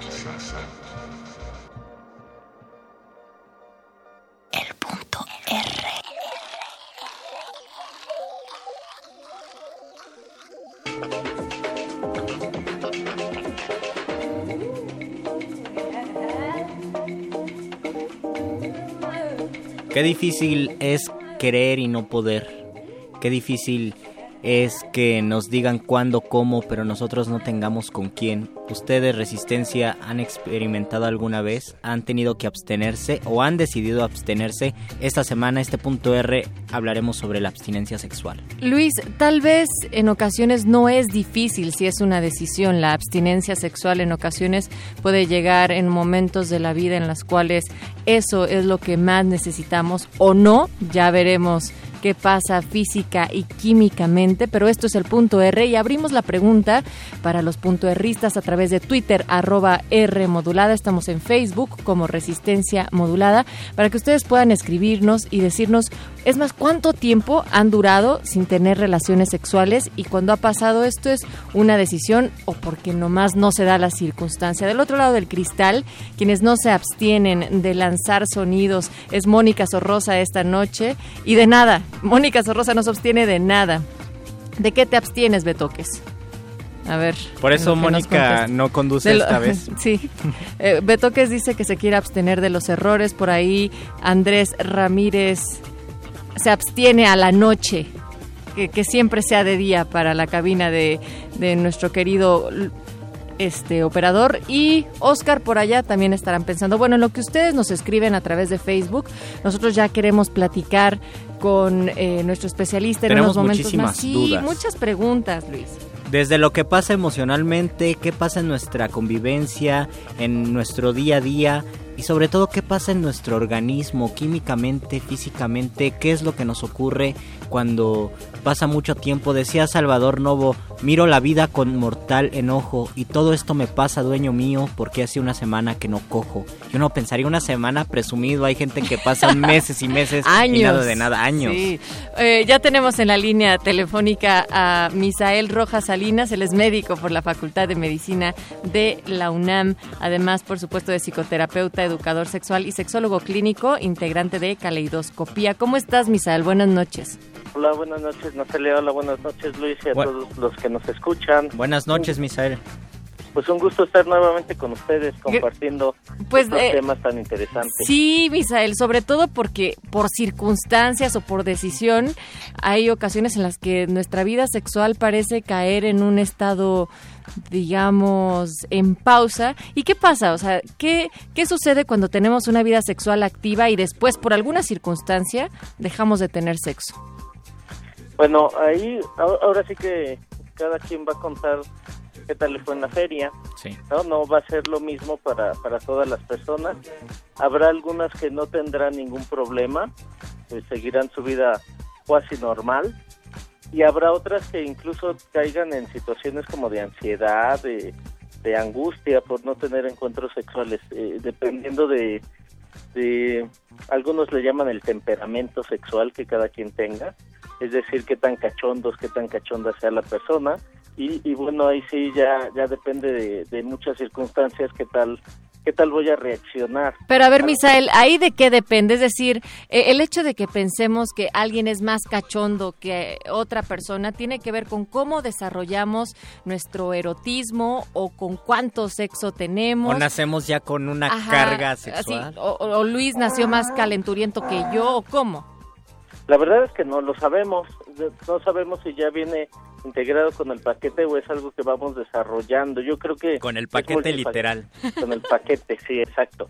O, o es algo que vamos desarrollando a través de los aprendizajes de la vida. Yo creo que tiene que ver con, con ambas situaciones, creo que es multifactorial. Por eso no todas las personas reaccionamos de la misma manera ante los mismos estímulos o ante los mismos ya no estímulos como es el abstenerse sexualmente. Oye, pero, pero, perdón Luis, también habría una importancia en saber eh, qué tan importante sí es tener y ejercer nuestra sexualidad en encuentros sexuales, porque siempre nos vamos del otro lado, ¿no? Como de las cosas e incluso juicios morales del por qué es bueno estar en una abstinencia sexual, pero también cuáles son estos beneficios de estar eh, eh, en los encuentros sexuales, ex- en la autoexploración, incluso en la autosatisfacción. Claro, mira, son múltiples y hay diversidad de estudios que así lo demuestran. Eh, uno de ellos es propiamente el conocimiento del cuerpo, que tiene que ver con la salud, con la salud física. Si yo eh, me, me autoestimulo o permito que otra persona lo haga, eh, me voy a conocer más mi cuerpo, voy a darme cuenta de alguna alteración física que tenga. Pensemos en, en cáncer de mama, cáncer de próstata, cáncer de pene, cáncer cervicouterino, que cuestiones tocarse. así. Y, y al, al yo saber cómo soy, ante cualquier cambio me voy a dar cuenta y entonces voy a acudir al médico de inmediato si es que hay alguna alteración, alguna eh, algún granito, alguna llaga, alguna cuestión que, que usualmente no está, eso eso me va a dar eh, pues pie a que vaya rápidamente con el médico. Si yo no me conozco, difícilmente me voy a dar cuenta si hay una bolita creciendo, si no la hay, Claro, si, si salió verruga, etcétera, etcétera. Si tenemos, bueno, moral, moralmente, emocionalmente sabemos que es multifactorial y a cada uno le va a afectar de cierta manera. Pero ¿qué pasa químicamente, físicamente en nuestro cuerpo, en nuestros genitales? Después de mucho no tener relaciones se nos atrofia el aparato, nos salen telarañas. ¿Qué es lo que nos ocurre? Alguien dice, te vuelves virgen otra vez des- después de cierto tiempo. No, definitivamente no, ni se atrofia, eh, ni, Ah, te menos vuel- mal. ni te vuelves virgen de nuevo. Uf. Una vez que pierdes la virginidad, y la eh, virginidad entendiéndose como aquella primera vez que, que tuviste relaciones sexuales, en ese momento la pierdes. O sea, digamos- Haya o no haya coito, porque muchas veces Claro. se piensa que ah, tiene que haber coito vaginal para que se pierda la, la, la virginidad. Esto no es así, es en el momento en que tienes cualquier tipo de actividad sexual de manera voluntaria, en ese momento pierdes la virginidad y ya no la recuperas nunca jamás. Sería como aprender a andar en bicicleta o manejar, que ya te vas en automático, ya te sabes el caminito. algo así. Sí, son experiencias que difícilmente vas a poder olvidar eh, y este tampoco se atrofian los, los órganos sexuales. Misael, pero también hay una serie de artículos así de estos que vemos en internet que salen a primera provocación que dicen que si tienes relaciones sexuales la piel mejora, que te ves más joven, que por supuesto estás más radiante, que te quitas años. Es decir, hay una serie de atribuciones a la práctica de la sexualidad también bastante positivas. ¿Qué tan desierto hay de esto? Eh, como mencionaba hace rato, sí hay estudios que lo sustentan porque cuando nosotros tenemos encuentros sexuales, primero vamos a estar, gracias al placer, tanto si tenemos o no orgasmos, el simple hecho de tener un encuentro sexual se entiende que debería de ser placentero, entonces vamos a, a secretar endorfinas, que son unas sustancias muy poderosas que nos van a ayudar primero a aumentar el Perdón, perdón, Misael, se nos estaba colando uno de los burros que andaban medio sueltos por acá fuera de Radio UNAM. Piensan que todavía es primavera. No, no, tengan cuidado porque luego sí se ponen muy peligrosos. Este, les decía, secretamos endorfinas y eso va a hacer que nuestro umbral del dolor aumente, es decir, vamos a poder soportar más dolor o si tenemos dolor va a hacer que ese dolor disminuya. Las endorfinas son algo así como la morfina interna del cuerpo. De alguna manera esto también con la autoestimulación eh, se logra y pensamos siempre las relaciones sexuales tienen pros, es positivo, es saludable, nos rejuvenecemos todo esto que existe alrededor de, de la sexualidad, de las relaciones sexuales y también existirían consecuencias digamos benéficas para la abstinencia o porque también así como vemos una carga positiva en las relaciones sexuales, siempre vemos una carga negativa en la abstinencia y decimos que estamos de malas, que no la pasamos bien. Eh, ¿qué, ¿Qué tanto es de cierto y qué positivo podría haber en la abstinencia sexual? Creo que si es voluntaria y la persona está consciente de que no va a tener encuentros sexuales porque así lo ha querido ella, ¿O no lo ha va- querido el destino? Eh, ahí es diferente. Una cosa es si yo decido no tener encuentros sexuales o de plano no se me antoja tener encuentros sexuales, la verdad es que no voy a experimentar ninguna situación negativa porque una fue decisión mía y otra pues no se me antoja simplemente. Claro. Oye, Misael, pero pienso también, por ejemplo, en muchos jóvenes y en distintos países que, de acuerdo a ciertos estudios, han encontrado que debido a las nuevas dinámicas de las redes sociales y demás, están dejando las prácticas de uno a uno, de toca esta carnita y siente mi piel, a la interacción simplemente cibernética. Finalmente es una forma, una forma más que se ha eh, agregado a tener un encuentro sexual compartido cibernéticamente o este lo comparto y yo me estoy estimulando y ahí estoy chateando con alguien más, pero es una forma más de tantas otras que definitivamente me disminuye los riesgos de alguna transmisión de, de alguna enfermedad de transmisión sexual o, o de algún embarazo no deseado. En ese, así. en ese sentido, Misael, ¿crees que la abstinencia en nuestros tiempos se vuelve una medida preventiva y no tanto mm, como una mm, un, un no gusto por estar con el otro, por tener contacto con otro humano? Híjole, eh, eh, es complicado decirlo porque una cosa es que yo tenga encuentros sexuales vía cibernética y entonces ya no tengo abstinencia. Lo único que estoy teniendo es no contacto físico con otra persona, pero yo estoy teniendo encuentros sexuales o encuentros autoeróticos, pues, ¿no? A pesar de que estoy chateando con alguien. Eso puede ser una medida de, de placer sin acarrear todos los otros riesgos de los que eh, me podría llevar el encuentro piel a piel, digamos. Y en cuestiones de comportamiento emocionales, sentimentales, también obviamente de comportamiento social y de interacción, ¿qué pasa cuando el individuo pues quiere pero no tiene con quién y por la manera en que se desarrolló dice, no, es que yo soy muy tímido, soy callado, soy inocente, eh, no puedo pues encontrar una pareja sexual, terminé con alguien, no sé cómo se hace eso, soy, abstemio pero muy a mi pesar y porque así lo quieren las circunstancias.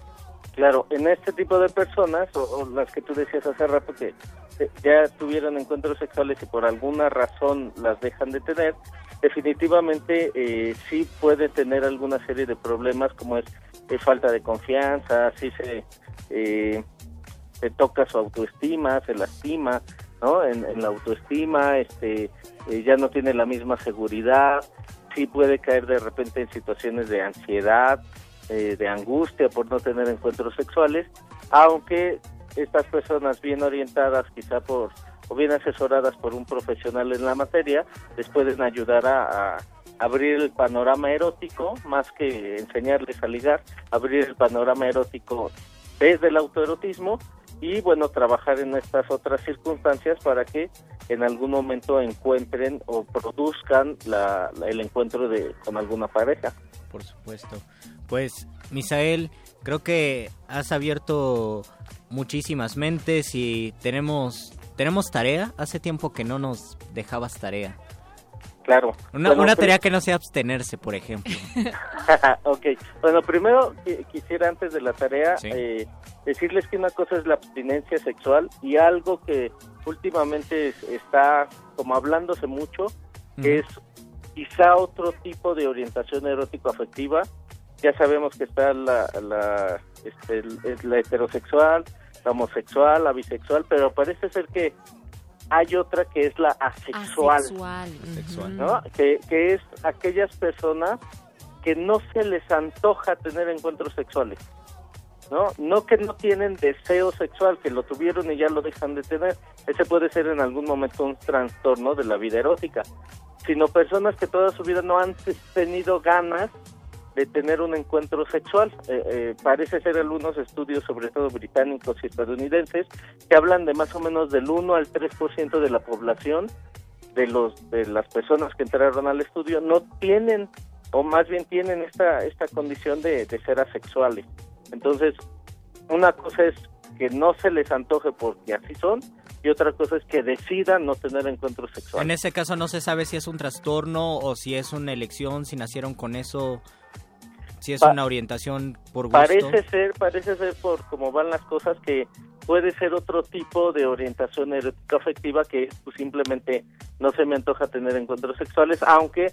la capacidad eh, los poetas le llamarían de- del romanticismo no de, de enamorarse de otra persona de atraerse quizá intelectual o amorosamente de otras personas no se pierde claro. sigue estando. Lo único que no está es la atracción sexual Entonces es, es algo muy interesante, es algo que apenas se está descubriendo, tiene pocos pocos años de que se entró a estudiarle esta situación y bueno, el tiempo nos dirá de qué se va tratando esta, esta otra condición. Y bueno, la tarea de hoy es que se den un baño lento con agua tibiecita, calientita y que cada vez o cada o todo el tiempo que estén durante el baño bajo la regadera se estén acariciando lentamente toda su piel Luis y ya lo que está haciendo. descubran que descubran cuáles son las sensaciones que van teniendo eh, al acariciarse bajo la regadera Me parece perfecta la tarea. Así que si ustedes viven con su familia y que digan, oye, ya te tardaste mucho en el baño. Mamá, estoy haciendo mi tarea. no me exacto es la molestes". tarea así es Pues Misael, muchísimas gracias por tu participación y nos escucharemos pronto, Misael. Claro que sí cuando ustedes quieran y por acá andamos un saludo a toda la audiencia y un abrazo a todos ustedes Gracias, gracias. Misael. En algún otro momento platicaremos sobre la asexualidad, porque sin duda plantea otros panoramas también de relacionarnos. claro que sí claro que sí Muy Buenas noches. Misael Rojas hasta luego Salinas. Bye. Él es eh, psicoterapeuta y educador sexual y sexólogo clínico, también integrante de Caleidoscopía. Ahora vamos a escuchar algo de Los Irreverentes. Esto es Dead Kennedys. Esto es punto R y regresamos. Went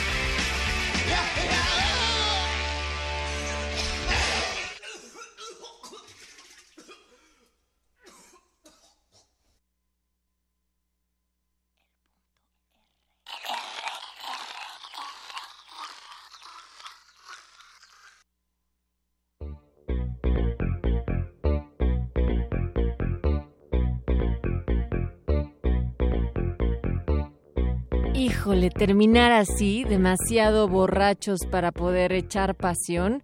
Escuchábamos los Dead Kennedys con Too Drunk to Fuck. ¿Le ha pasado a alguien? ¿Te ha pasado a ti, Luis, en No, algún momento? definitivamente Nunca, no. nunca, Nunca. jamás. Díganos, jamás. estamos en Twitter, arroba R modulada, Facebook, Resistencia Modulada.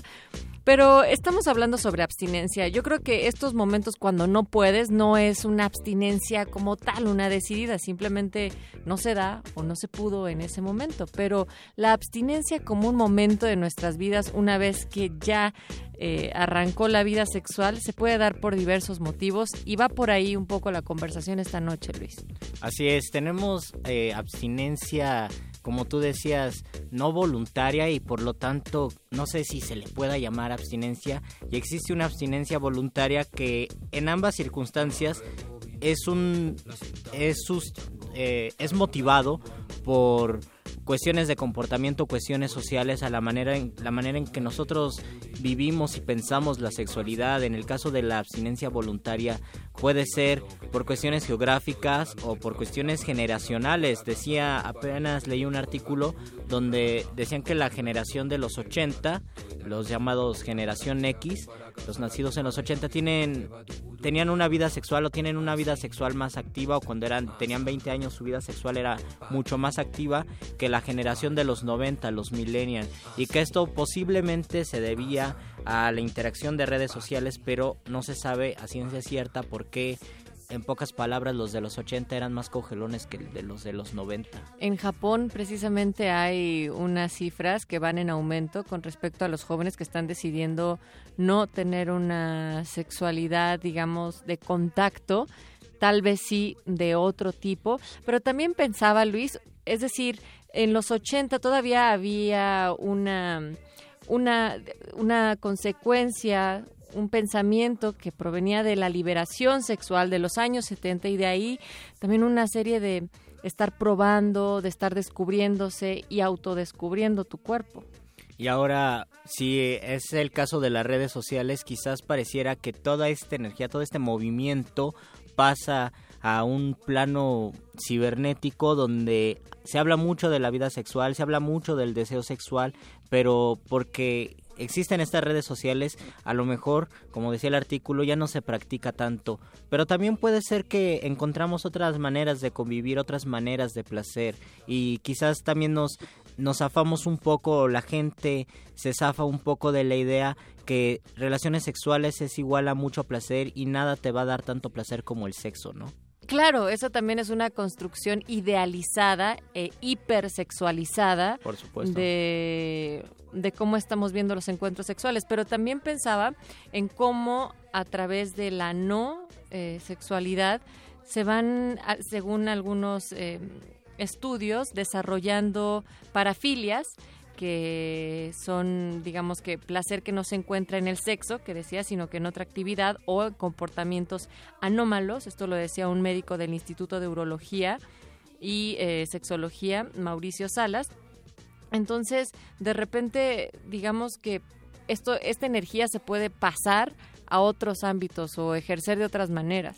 Es algo que existe desde hace desde hace muchos miles de años con la idea del sexo tántrico en el oriente, donde las relaciones sexuales o bien era abst- abstenerse o si no era tener relaciones sexuales, el sexo tántrico se trata de tener relaciones sexuales, pero no terminar, es decir, no llegar al orgasmo para que esa energía se canalice y se creen otras otras circunstancias con esa energía. Lo que se piensa es esto. Nosotros y esto obviamente pues es un plano de pensamiento, no no es un plano completamente científico, pero se piensa lo siguiente, nosotros tenemos energía sexual que tenemos que explotar, pero si no la explotamos eh, nos puede tener consecuencias negativas o bien podemos aprovecharla para canalizarla y crear diferentes cosas con ello. Se dice que los artistas, los pintores, los escritores ocupan su energía sexual para crear arte.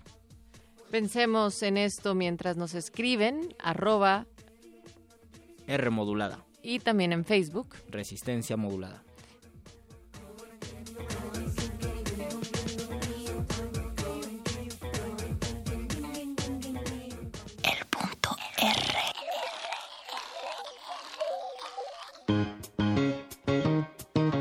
Punto R.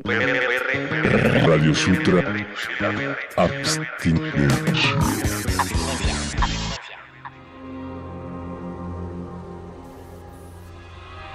Déjame entrar a tu íntimo alfabeto para saber lo tuyo por su nombre, y a través de tus letras hablar de lo que permanece, y también de auroras y de nieblas. Déjame entrar para aprenderte y girar en tu órbita de voces, hablándote de lo que me acontece, describiéndote a ti. Quiero dar testimonio a los hombres de tus Ns y tus Zetas, desnudarte ante ellos como una niña, para que todos se expresen con acento puro. Gide, clamo, y tu forma idolatrada no viene a poner fin a mi agonía. Gide, imploro, durante la sombría noche y cuando despunta la alborada, te desea mi carne torturada, Gide. Y recuerdo, con porfía, frescuras de tus brazos de ambrosía y esencias de tu boca de granada. Ven a aplacar las ansias de mi pecho, Gide. Sin ti como un maldito me debato en la lumbre de mi lecho. Gide, sacia mi sed, amiga tierna. Gide, y el vano grito rasga la noche lóbrega y eterna. ¿Bajo qué techo te amaré? ¿En qué calle? ¿En cuál ciudad del mundo? ¿Qué luna habrá? ¿Cuál será la exacta posición de los astros cuando yo te ame? Cuando entre en ti, me hará escolta el tumulto de los mares con sus arduas mareas. Cuando entre en ti, entraré como el jabalí enardecido, y habrá boda y banquete, y los rojos amantes caerán borrachos bajo la mesa, enlazados en la más voluptuosa de las cópulas. Poemas de Homero Aridgis, Efrén Rebolledo y Manuel Silva Acevedo.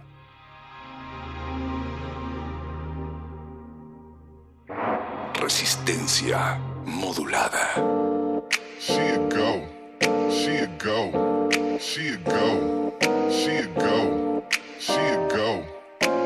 Go, go, go, go, go.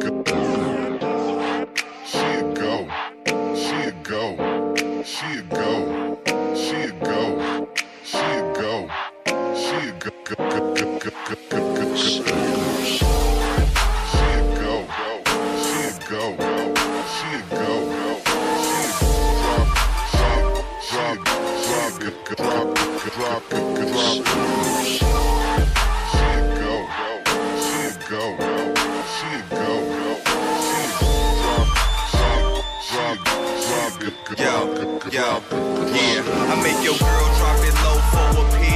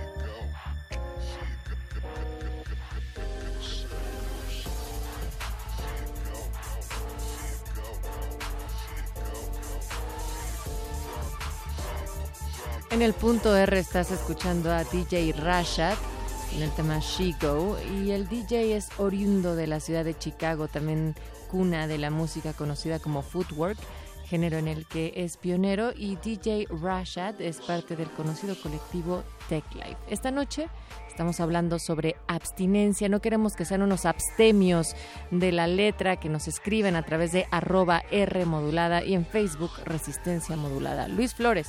Natalia Luna, tenemos todavía un, una especie de abstinencia que quizás es la más fuerte porque se combinan eh, síntomas eh, emocionales o que nos afectan emocionalmente y es la abstinencia después de, una ruptura de pareja, sobre todo cuando, por ejemplo, eh, duraste con una pareja tres años, compartieron sexualmente, compartieron muchísimo, se exploraron, se conocen mucho. Esa relación llega a su fin después de tres años. Inmediatamente, pues te debes de, de Así de azotar como nos Ajá, está es azotando Mónica esta noche. Vas, Pero Moni. son azotes del alma que son los peores. Te tienes que desacostumbrar a muchísimas cosas, a convivir, a platicar, a llevar un ritmo de vida y sobre todo te tienes que desacostumbrar al sexo y al sexo con esa persona con la que lo mantuviste mu- durante muchos años. Y es que aquí hay varias cosas, Luis. Es decir, eh, sí hay una atribución muy romántica en ocasiones y la vinculación emocional con el acto sexual cuando tienes una pareja de, pues, de, de algún tiempo. Pero por otro lado, también no es fácil. Ustedes díganos, para ustedes es muy sencillo encontrar a alguien con quien diga, o sea, tenemos relaciones sexuales increíbles todo el tiempo. Con cada persona que me encuentro siempre estoy llegando al máximo y nos gusta cómo olemos y me gusta qué sabe el otro y cómo se mueve y cómo se escucha y todo eso. No, la neta es que a veces es muy difícil encontrar con quién. Exacto. Así, así como el chacal uno tiene que decir, no, va para afuera este y luego el otro y el otro. No, pero a lo que voy es, o la otra, ¿no? O sea, el tema de cuando uno puede encontrar el- la manera de sentirse cómodo con una pareja y después de un tiempo se acaba. Sobre todo porque a veces ese encontrar a alguien no es pura casualidad, sino es fruto de ¿Tú crees en el destino, Luis? A veces creo en el destino, a veces en la suerte, pero es también fruto de muchísimo esfuerzo, de muchísima convivencia y es tal vez por eso que duele tanto la abstinencia después de una ruptura amorosa, porque después de tres años cono- es aprender un alfabeto, como decía el Radio Sutra. Aprendes un alfabeto íntimo, aprendes un idioma, una manera de comunicarte sexualmente y de repente, chin, te tienes que desacostumbrar y es como si de repente tuvieras que irte a vivir a otro lugar donde ya no hablan español y tú dices, caray, he hablado español tres años y ahora qué idioma voy a hablar y cómo voy a aprender si yo ya me sentía tan cómodo hablando eso y podía hacer tantas proezas con esa persona. No cabe duda, queridos puntuarristas, que estamos ante un poeta. Luis, eres un poeta romántico. Eso también está bien Romántico padre. sexual. Vamos a escuchar ahora lo que tienen que decir las historias que nos escriben acá Resistencia Modulada a través de nuestro Melisorbo y regresamos para cerrar con la abstinencia. Resistencia modulada.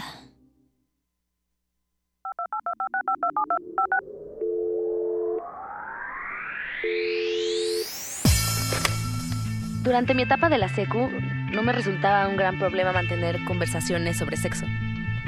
No era algo que hubieran practicado la mayoría de mis amigas más cercanas, así que apenas salía a colación. Además, tenía una experiencia al respecto lo suficientemente competente como para inmiscuirme en cualquier conversación referente o para formar parte de cualquier plática al respecto. Sin embargo, cuando llegué a la universidad parecía que todas las charlas de presentación eran un interrogatorio sobre a quién te habías cogido o cómo, y así un largo etcétera.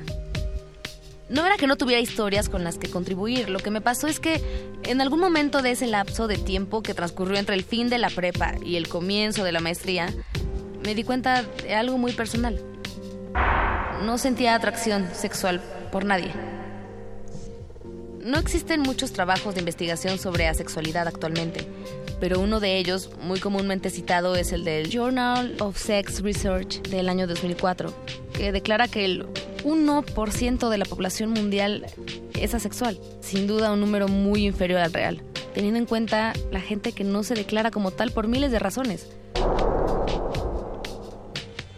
El espectro asexual también incluye a las personas demisexuales, aquellas que solo experimentan atracción sexual tras haber establecido un sólido vínculo emocional, y a personas grisexuales, aquellas que en muy raras ocasiones experimentan atracción sexual.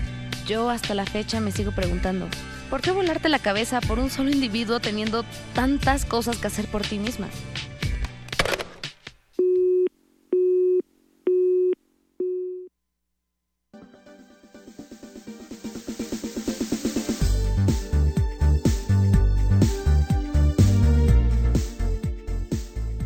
Y es como esta historia que ustedes también nos pueden escribir a contacto arroba resistenciamodulada.com porque retomamos los intereses o en particular alguna duda o una historia que tengan, sobre todo historias que ustedes los relacionen con los temas. Y hoy, como les decíamos, estamos platicando sobre asexualidad, pero en particular la abstinencia, la sexualidad como una de las muchas maneras en las cuales también se está empezando a generar relaciones y la atracción o no sexual por otra persona sobre todo porque siempre habíamos vinculado atracción sexual con una atracción que nosotros sentíamos natural y que es un concepto más bien, ¿no?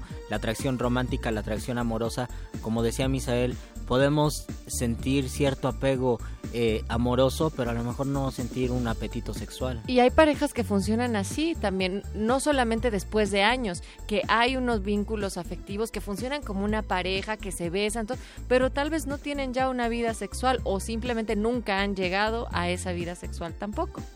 Pueden ser etapas de la vida, sobre todo. Lo habíamos dicho, ¿qué pasa cuando tenemos una relación larga y, y terminamos y vivimos una abstinencia difícil porque también se trata de haber roto una relación, pero a lo mejor a los 21 años lo vivimos de una forma muy intensa y después a los 35, 38 años ya se piensa de manera diferente porque el tiempo no pasa en vano, nosotros descubrimos más cosas, nosotros descubrimos otras maneras de relacionarnos, otras maneras de encontrar placer y sobre todo aprendemos cuáles son esas finalidades, ya nada, no pensamos simplemente como sexo igual a placer, sino Claro. vamos más allá y lo profundizamos. Yo por eso creo que el, el abstenerse como un acto de voluntad y de decisión puede tener muchas implicaciones, no solamente el que alguien más no se te antoje tanto o simplemente no se dé una situación, sino del buscar un momento en donde tú te vuelvas a ubicar en una situación pues adecuada para Aprender de nosotros mismos. Exacto, también. Bueno, hasta aquí el punto R de esta noche. Nos escuchamos el próximo martes a las 11. Muchísimas gracias a Andrés Ramírez del otro lado del cristal, a Mónica Sorrosa quien nos latigó y no se abstiene de nada. Ya ve toques que nunca se quiere equivocar, pero ni modo. Así es, así es la vida. De este lado del micrófono, Luis Flores del Mal. Natalia Luna. Y nos vamos con una canción desdeñosa justo de Cela, esta México-americana que es una gitana que vivió viajando en un autobús desde muy pequeña. Así es que vamos a escuchar, eh, porque su música puede tener influencias de Estambul, París y Barcelona.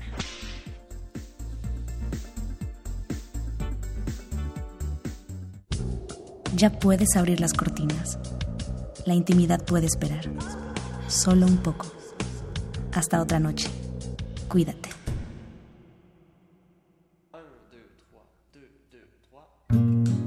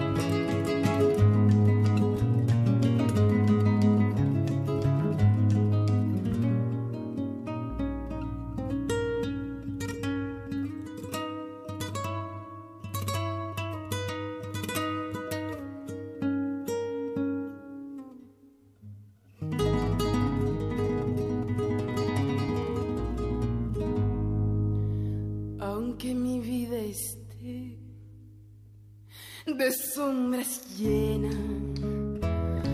Mm, necesito amar, no necesito. Yo comprendo que amar es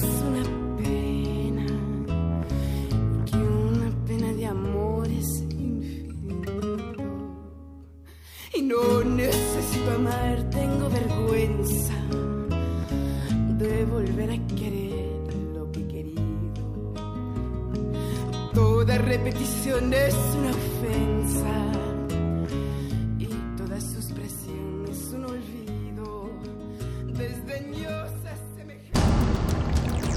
Resistencia Modulada es una coproducción del Fondo Internacional para la Promoción de la Cultura de la UNESCO y Radio UNAM.